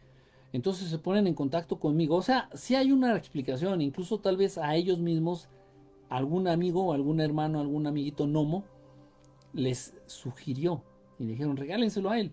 O sea, siempre hay una explicación, siempre hay un porqué. Entonces se ponen en contacto conmigo y me dicen, hola, ¿cómo ha estado, Doc? Digo, no soy doctor, soy psicólogo, pero bueno. ¿Cómo ha estado, Doc? bien, gracias, ¿cómo están? No, qué bien, que quién se quede. ¿Cómo está el chamaquito, no? Por su nombre. ¿Cómo está? Bien, gracias a Dios, que nos quede, que padre, que podamos saludarlo, bla, bla, bla, bla, bla. Este. Queríamos verlo para darle un regalo, tenemos un regalo que darle pero tiene que ser en persona. No le puedo decir qué es hasta que ya se lo dé. Dije, pues, ¿qué será? Dije, pues, le digo, sí, le digo, pero, y el, o sea, sí, ¿no? Le dije, ¿y el motivo? Le digo, mire, es que no nos podemos deshacer de este libro así como así. Bueno, no me dijo que era un libro, me dijo, no nos podemos deshacer de este objeto así como así. Es una... Es, como un tesoro familiar y tenemos que dárselo directamente a alguien que, nosotros creamos que lo va a apreciar y que lo va a cuidar. No sé, yo me imaginé que era una lámpara, no sé, mil cosas. Dije, bueno, ya ahí voy. Yo ya había escuchado del libro del nombre, obviamente. Y no mames, cuando me doy cuenta que era lo que me estaban dando, o sea, empecé a llorar. Yo así de que, digo, pero ¿por qué pensaron en mí? Y la señora así me dice, no, no sé, dice, de pronto un, un día desperté y se me ocurrió que tenía que dárselo a usted. No fue coincidencia, no sé si me explico. Y ya, o sea, dije, no, pues muchas gracias. Y ya, se fueron a vivir a Estados Unidos, obviamente se mudaron, muchas cosas las vendieron, muchas cosas las tiraron, muchas cosas las regalaron, no se llevaron nada. Nada. Afortunadamente el señor consiguió muy buen trabajo en Estados Unidos y a la fecha viven allá y viven muy bien, tienen muchísimo dinero, mucho dinero. Qué bueno, qué bueno, qué bueno, de verdad. Y, y, bueno, pues, yo gané mi libro. Dice, este, sí, obviamente cuando me lo dieron José, cuando me dieron el libro, pues me explicaron todo esto. Yo ya lo sabía, yo ya lo sabía, yo ya sabía mucho del libro del gnomo. Pero ni siquiera yo sabía si sí existían o eran ciertos. O sea, es como de esas cosas. Y ya cuando me lo dieron, pues ya sí me aclararon todos estos puntos que yo les estoy comentando a ustedes. Dice, eh, sí está bien cabrón, aquí hay muchas de esas. ¿De qué? ¿De cuáles? Perdón. ¿Quién quiere jugar? ¿Quién quiere? Perdón, ¿quién, quién quiere jugar conmigo? Soy Don Nomo. Ah, muy buena esa del unicornio, un clásico de mis favoritas. Sí, el último unicornio es una joya, es una cosa muy bonita. Los que se fueron se perdieron de lo bueno que apenas empezaba. Tengo por ahí un libro también interesante de ovnis de ovnis.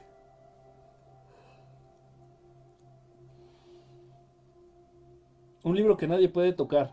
Sí lo puedes conseguir, ¿eh? O sea, es un libro de editorial.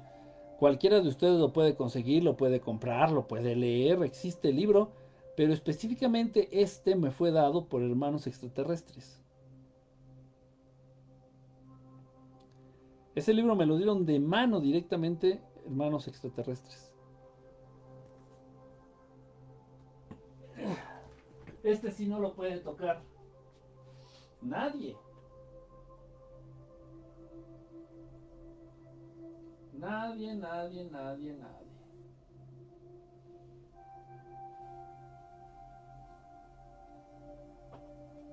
Son dos libros interesantes.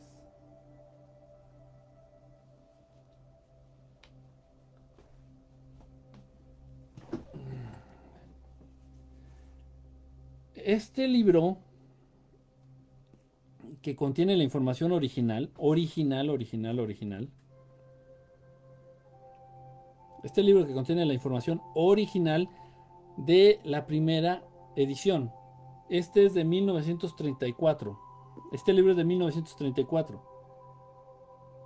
En armonía con el infinito. Ojo, dice plenitud de paz, poder y abundancia. Si ustedes quieren conocer las bases originales del, concepto del secreto, por ejemplo, que es una mamada, o sea, sí existe, pero no es lo que te han hecho creer. No es eso. Aquí vienen las bases originales. Y este libro todavía es de los últimos que contiene el escrito original del autor. Estas hojas fueron hechas con la corteza de árbol. Por eso están de este color.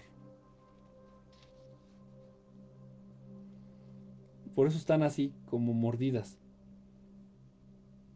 Fueron hechas, están hechas de corteza de árbol. No las puedes tú doblar porque se rompen. Este libro lo puedes conseguir en la actualidad, por supuesto. Ya viene todo manipulado, todo cambiado. Eh, este libro que tengo en mis manos tiene un aproximado de 250 páginas. Las ediciones nuevas les han quitado alrededor de 60 páginas de información. Pero información peligrosa. Peligrosa para pues para los que gobiernan el mundo. Y al traductor de este libro, este libro originalmente fue escrito en inglés. Al traductor de esta primera edición al estar traduciendo obviamente el libro del inglés al español, pues se enteró de muchas cosas. En cuanto este señor empezó a enterarse de todos esos temas, empezó a investigar. Empezó a ser un gran maestro del ocultismo. Este, este señor, ¿cómo se llama? Este, por aquí ven su nombre. Crescencio, Crescencio, Crescencio Rosas. Empezó a, ser, a convertirse en un maestro muy avanzado del ocultismo a partir de la información que encontró en este libro, cuando lo estuvo traduciendo, pero a él no le interesaba el ocultismo ni las ciencias ocultas, nada de esto.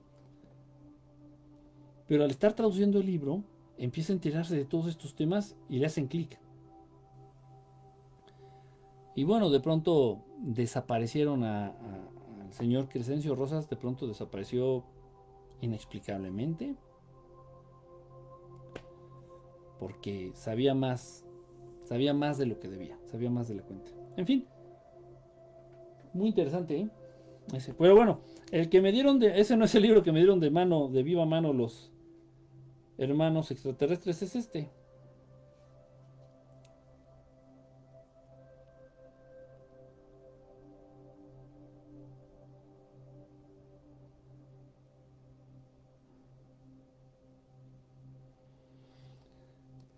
El caso perfecto de Antonio Rivera. Y aquí mismo está nuevo el libro. ¿eh? Ojo, este libro es de... Son de esas cosas que no te puedes explicar. Pues, ¿Cómo se los explico? Este libro es de... Déjenme ver el año. 1973, impreso en España. Este libro es de 1973 y está nuevo, está completamente nuevo. completamente nuevo. Me lo dieron. ¿Quién es? Obviamente. Este libro trata del caso de los humitas aquí, aquí en el planeta. De los hermanos humitas aquí en el planeta Tierra.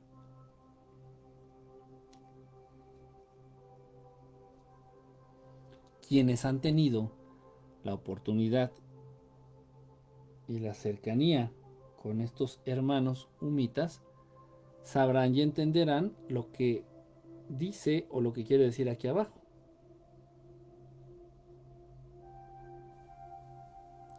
Y también reconocerán esta, este, este, este, este, esta H, esa cosa que parece H.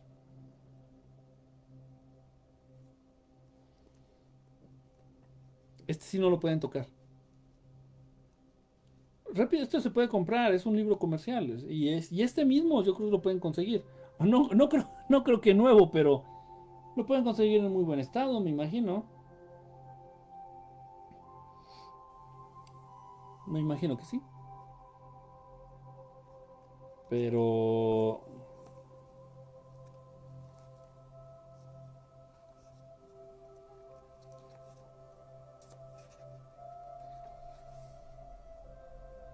Contiene una energía muy especial, muy, muy especial este libro.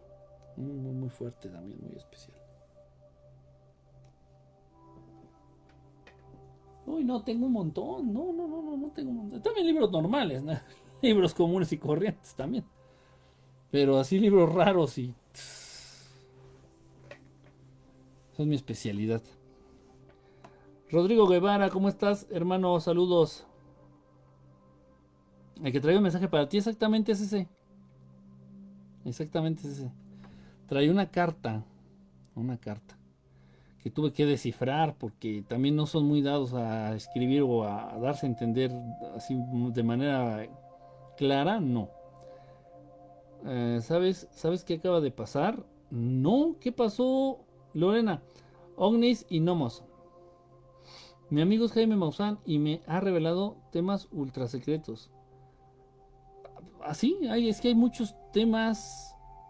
Ojo, y no porque uno ahora vea un conejo blanco en la calle. ¿Estás viendo un conejo blanco en la calle? ¿En serio? ¿En serio? Estábamos hablando de gnomos y estás viendo un, conejo blanco en la calle, viviendo en donde vives, es muy probable que haya un gnomo cerca. En serio, ¿eh? lo que estoy diciendo. Sí, eh, dice Rodrigo, mi amigo Jaime me ha revelado temas ultra secretos. Sí, mira, no es, no es que uno quiera darle esa connotación de prohibido o de secreto a un tema en específico o a algo, a una información. Hay muchas razones, hay muchos motivos. Eh, hay información que de pronto para la gente común, para la gente normal, para la gente que nada más es curiosa, que ah, ovnis o cosas así, ¿no? O gnomos o estos temas. Les puedes les puedes modificar, les puedes cambiar, les puedes afectar su realidad. La visión que tienen de la realidad se las puedes afectar para toda la vida. Y eso puede ser, puede resultar contraproducente. Pues pueden perder la, la noción de la cordura, pueden perder el piso, pueden volverse locos, pueden, pueden entregarse a la locura,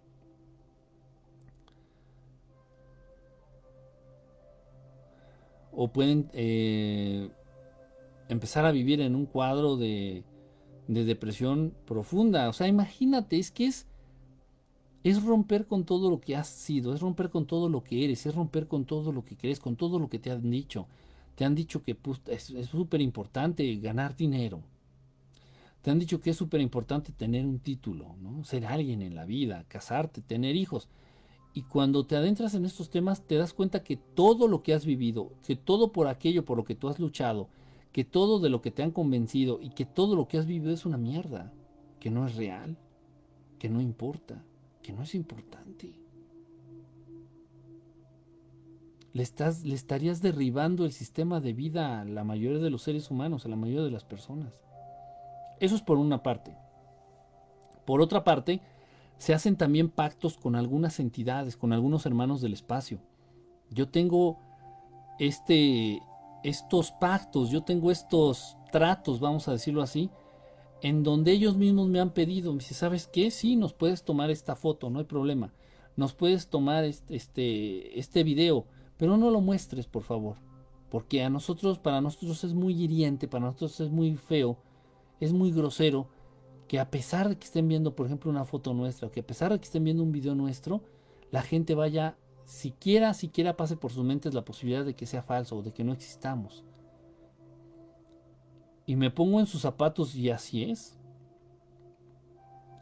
Es como si tú estás viendo ahorita esta transmisión, me estás viendo, me estás escuchando, estamos interactuando y de pronto se te ocurre decir, ah, no, es que Kike es falso, no, es, es, un, es un video grabado, no está en vivo, es grabado y es un holograma. o sea, no mames, que no me estás viendo. Entonces, eh, e, existe también esa, esa situación. Y hay muchas cosas, hay información de pronto que puede llegar a ser peligrosa. Por ejemplo, un caso muy común, un caso muy práctico, muy aterrizado, es el de los mantras. Hay muchos mantras que en un momento dado yo no comparto, yo no enseño, yo no... Vamos, ni siquiera doy a entender que existen porque son peligrosos. Si la persona no está adentrada en el manejo de, de este tipo de sonidos, si la persona no cuenta con la suficiente madurez espiritual, si la persona no cuenta con muchas, muchas cosas, muchos requisitos que se piden, es imposible que les puedas tú enseñar algo peligroso o algo verdaderamente con poder, porque el poder puede volver loco a cualquiera. Si yo te enseño un mantra para detener el corazón de un ser humano, existe este mantra. Yo no puedo compartir esto porque tú todavía al ser humano, todavía al ser humano, pues cuentas con personas a las que odias, cuentas personas, eh, tienes personas a quienes todavía les deseas el mal y no me digas que no. Esa vecina que te hace la vida de cuadritos, tu suegra o tu cuñada a la que le cagas la madre, este, o siempre va a haber alguien a tu jefe del trabajo, a tu compañero que te quitó el, el puesto que te iban a dar este, en el trabajo. O sea, siempre va a haber alguien a quien le tengas rencor, a quien le tengas coraje, a quien le tengas odio. Y no lo sé. En un momento dado, poseer esta, esta información te puede llegar a convertir en algo que no quieres. Entonces yo no voy a compartir un mantra para detener el corazón de un ser humano. Que existe, eso existe y que para cuando estés enojada o para que cuando te enojes con tu suegra o para cuando te enojes con tu mismo esposo, le digas el mantra y te conviertas en algo que no eres y que no querías ser. O sea, hay muchos motivos por los cuales ciertos temas tienen que mantenerse con cierta bajo cierto secretismo y deben de manejarse con mucha mucha cautela y mucha responsabilidad. Es por eso, no es porque uno sea mamón y, ay, no me quiero dar mi taco, ay, no es que yo soy especial porque es eso. Pues no, obviamente no. Obviamente hubo alguienes quienes me han enseñado, quienes me lo han compartido, de quienes he aprendido.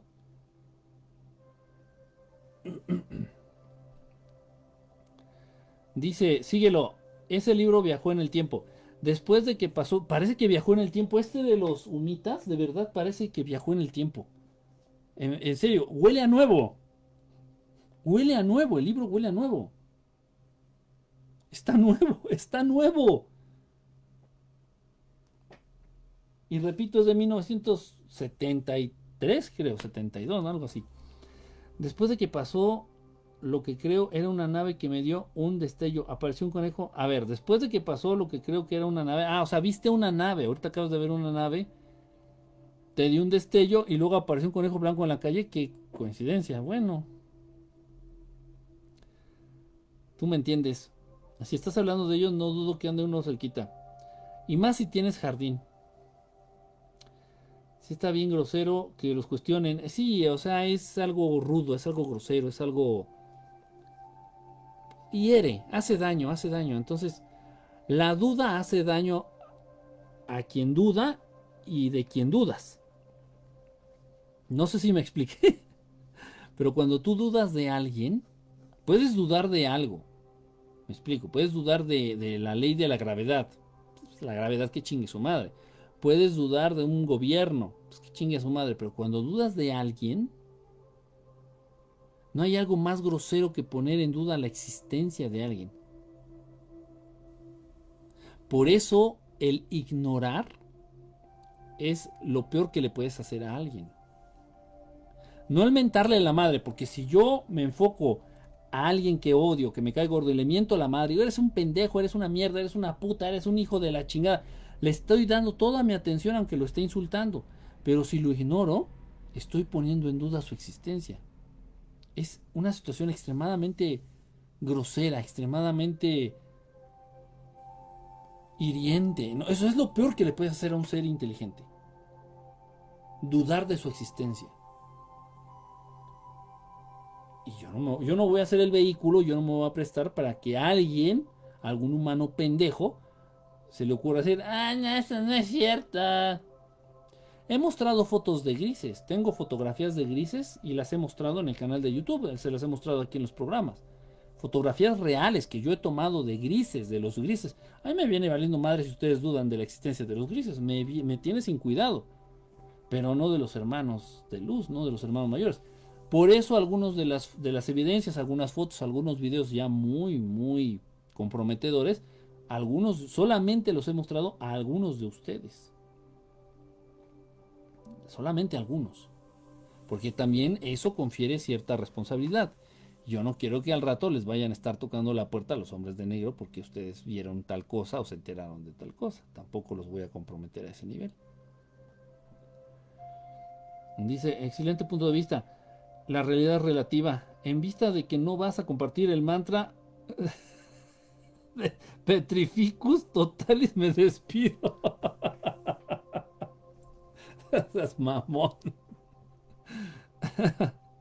sí, hay nodos en los sí les gustan los jardines, les gusta la tierra fértil, la tierra, la tierra. No tanto las plantas, la tierra. La tierra negra, la tierra fértil les gusta mucho. Quién sabe por qué. Bueno, ya me voy. Ya se acabaron los mensajes. No sé cuánto llevamos de transmisión. Ya me voy a tratar de dormir un ratito. Cuídense, descansen. Nos vemos pronto. Si puedes al rato una transmisión. Al rato domingo. Este, pues por aquí nos vemos. Este. Estoy aprovechando.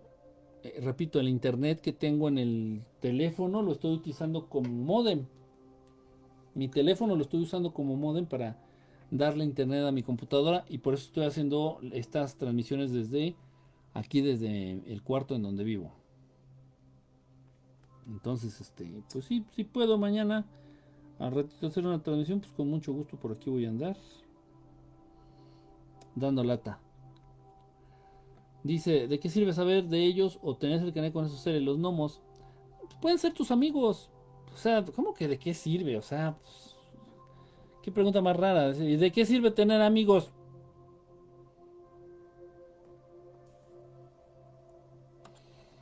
Gracias por la transmisión. No, gracias a ustedes. ¿Tres horas? ¿En serio nos aventó tres horas? Sácatela. Bueno, ya me voy. Comparte el mantra para reactivar energía. Voy a, voy a compartir algunos mantras, pero en el canal de YouTube. Por aquí es difícil, es complicadito. Obviamente aquí yo les voy a avisar, ah, pues subí el mantra de no sé qué en canal de YouTube. Porque en el canal de YouTube tú lo puedes revisar, lo puedes regresar, lo puedes repetir, lo puedes copiar el sonido, puedes, lo voy a escribir, entonces, o sea, es más fácil compartir este tipo de información ahí en, en YouTube. ¿Tienes de fondo una musiquita? Sí tengo musiquita de fondo, música tranquila, así música de flauta, ta, ta de relax. ¿Pueden ser tus amigos? Sí. Sí, los gnomos simplemente igual que, cualquier otro ser inteligente. O sea, háblales con respeto, háblales eh, con sinceridad, háblales con humildad, teniendo en mente que son exactamente iguales, o sea, no porque ellos sean chiquitos, valen menos, o sea, de hecho, un diamante vale más que una, una tonelada de cartón. ¿Sí me explico? O sea, no tiene que ver nada el tamaño, o el peso, o, o el volumen. Entonces, con una buena actitud, igual que con todos, igual. Y pueden acercarse a ti, pueden acercarse a ti.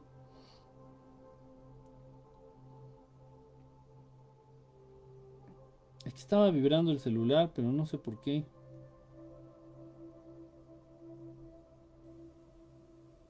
No sé qué estaba haciendo. Bueno, ya me voy, chicos y chicas. Cuídense. MT Gabriel, uy, muy mal, ¿eh? Muy mal, llegando tarde. Cuídense, nos vemos al ratito. Yo al ratito hago una transmisión. Todavía estaba, estaba el internet que le queda al teléfono. Todavía tengo algunos datos.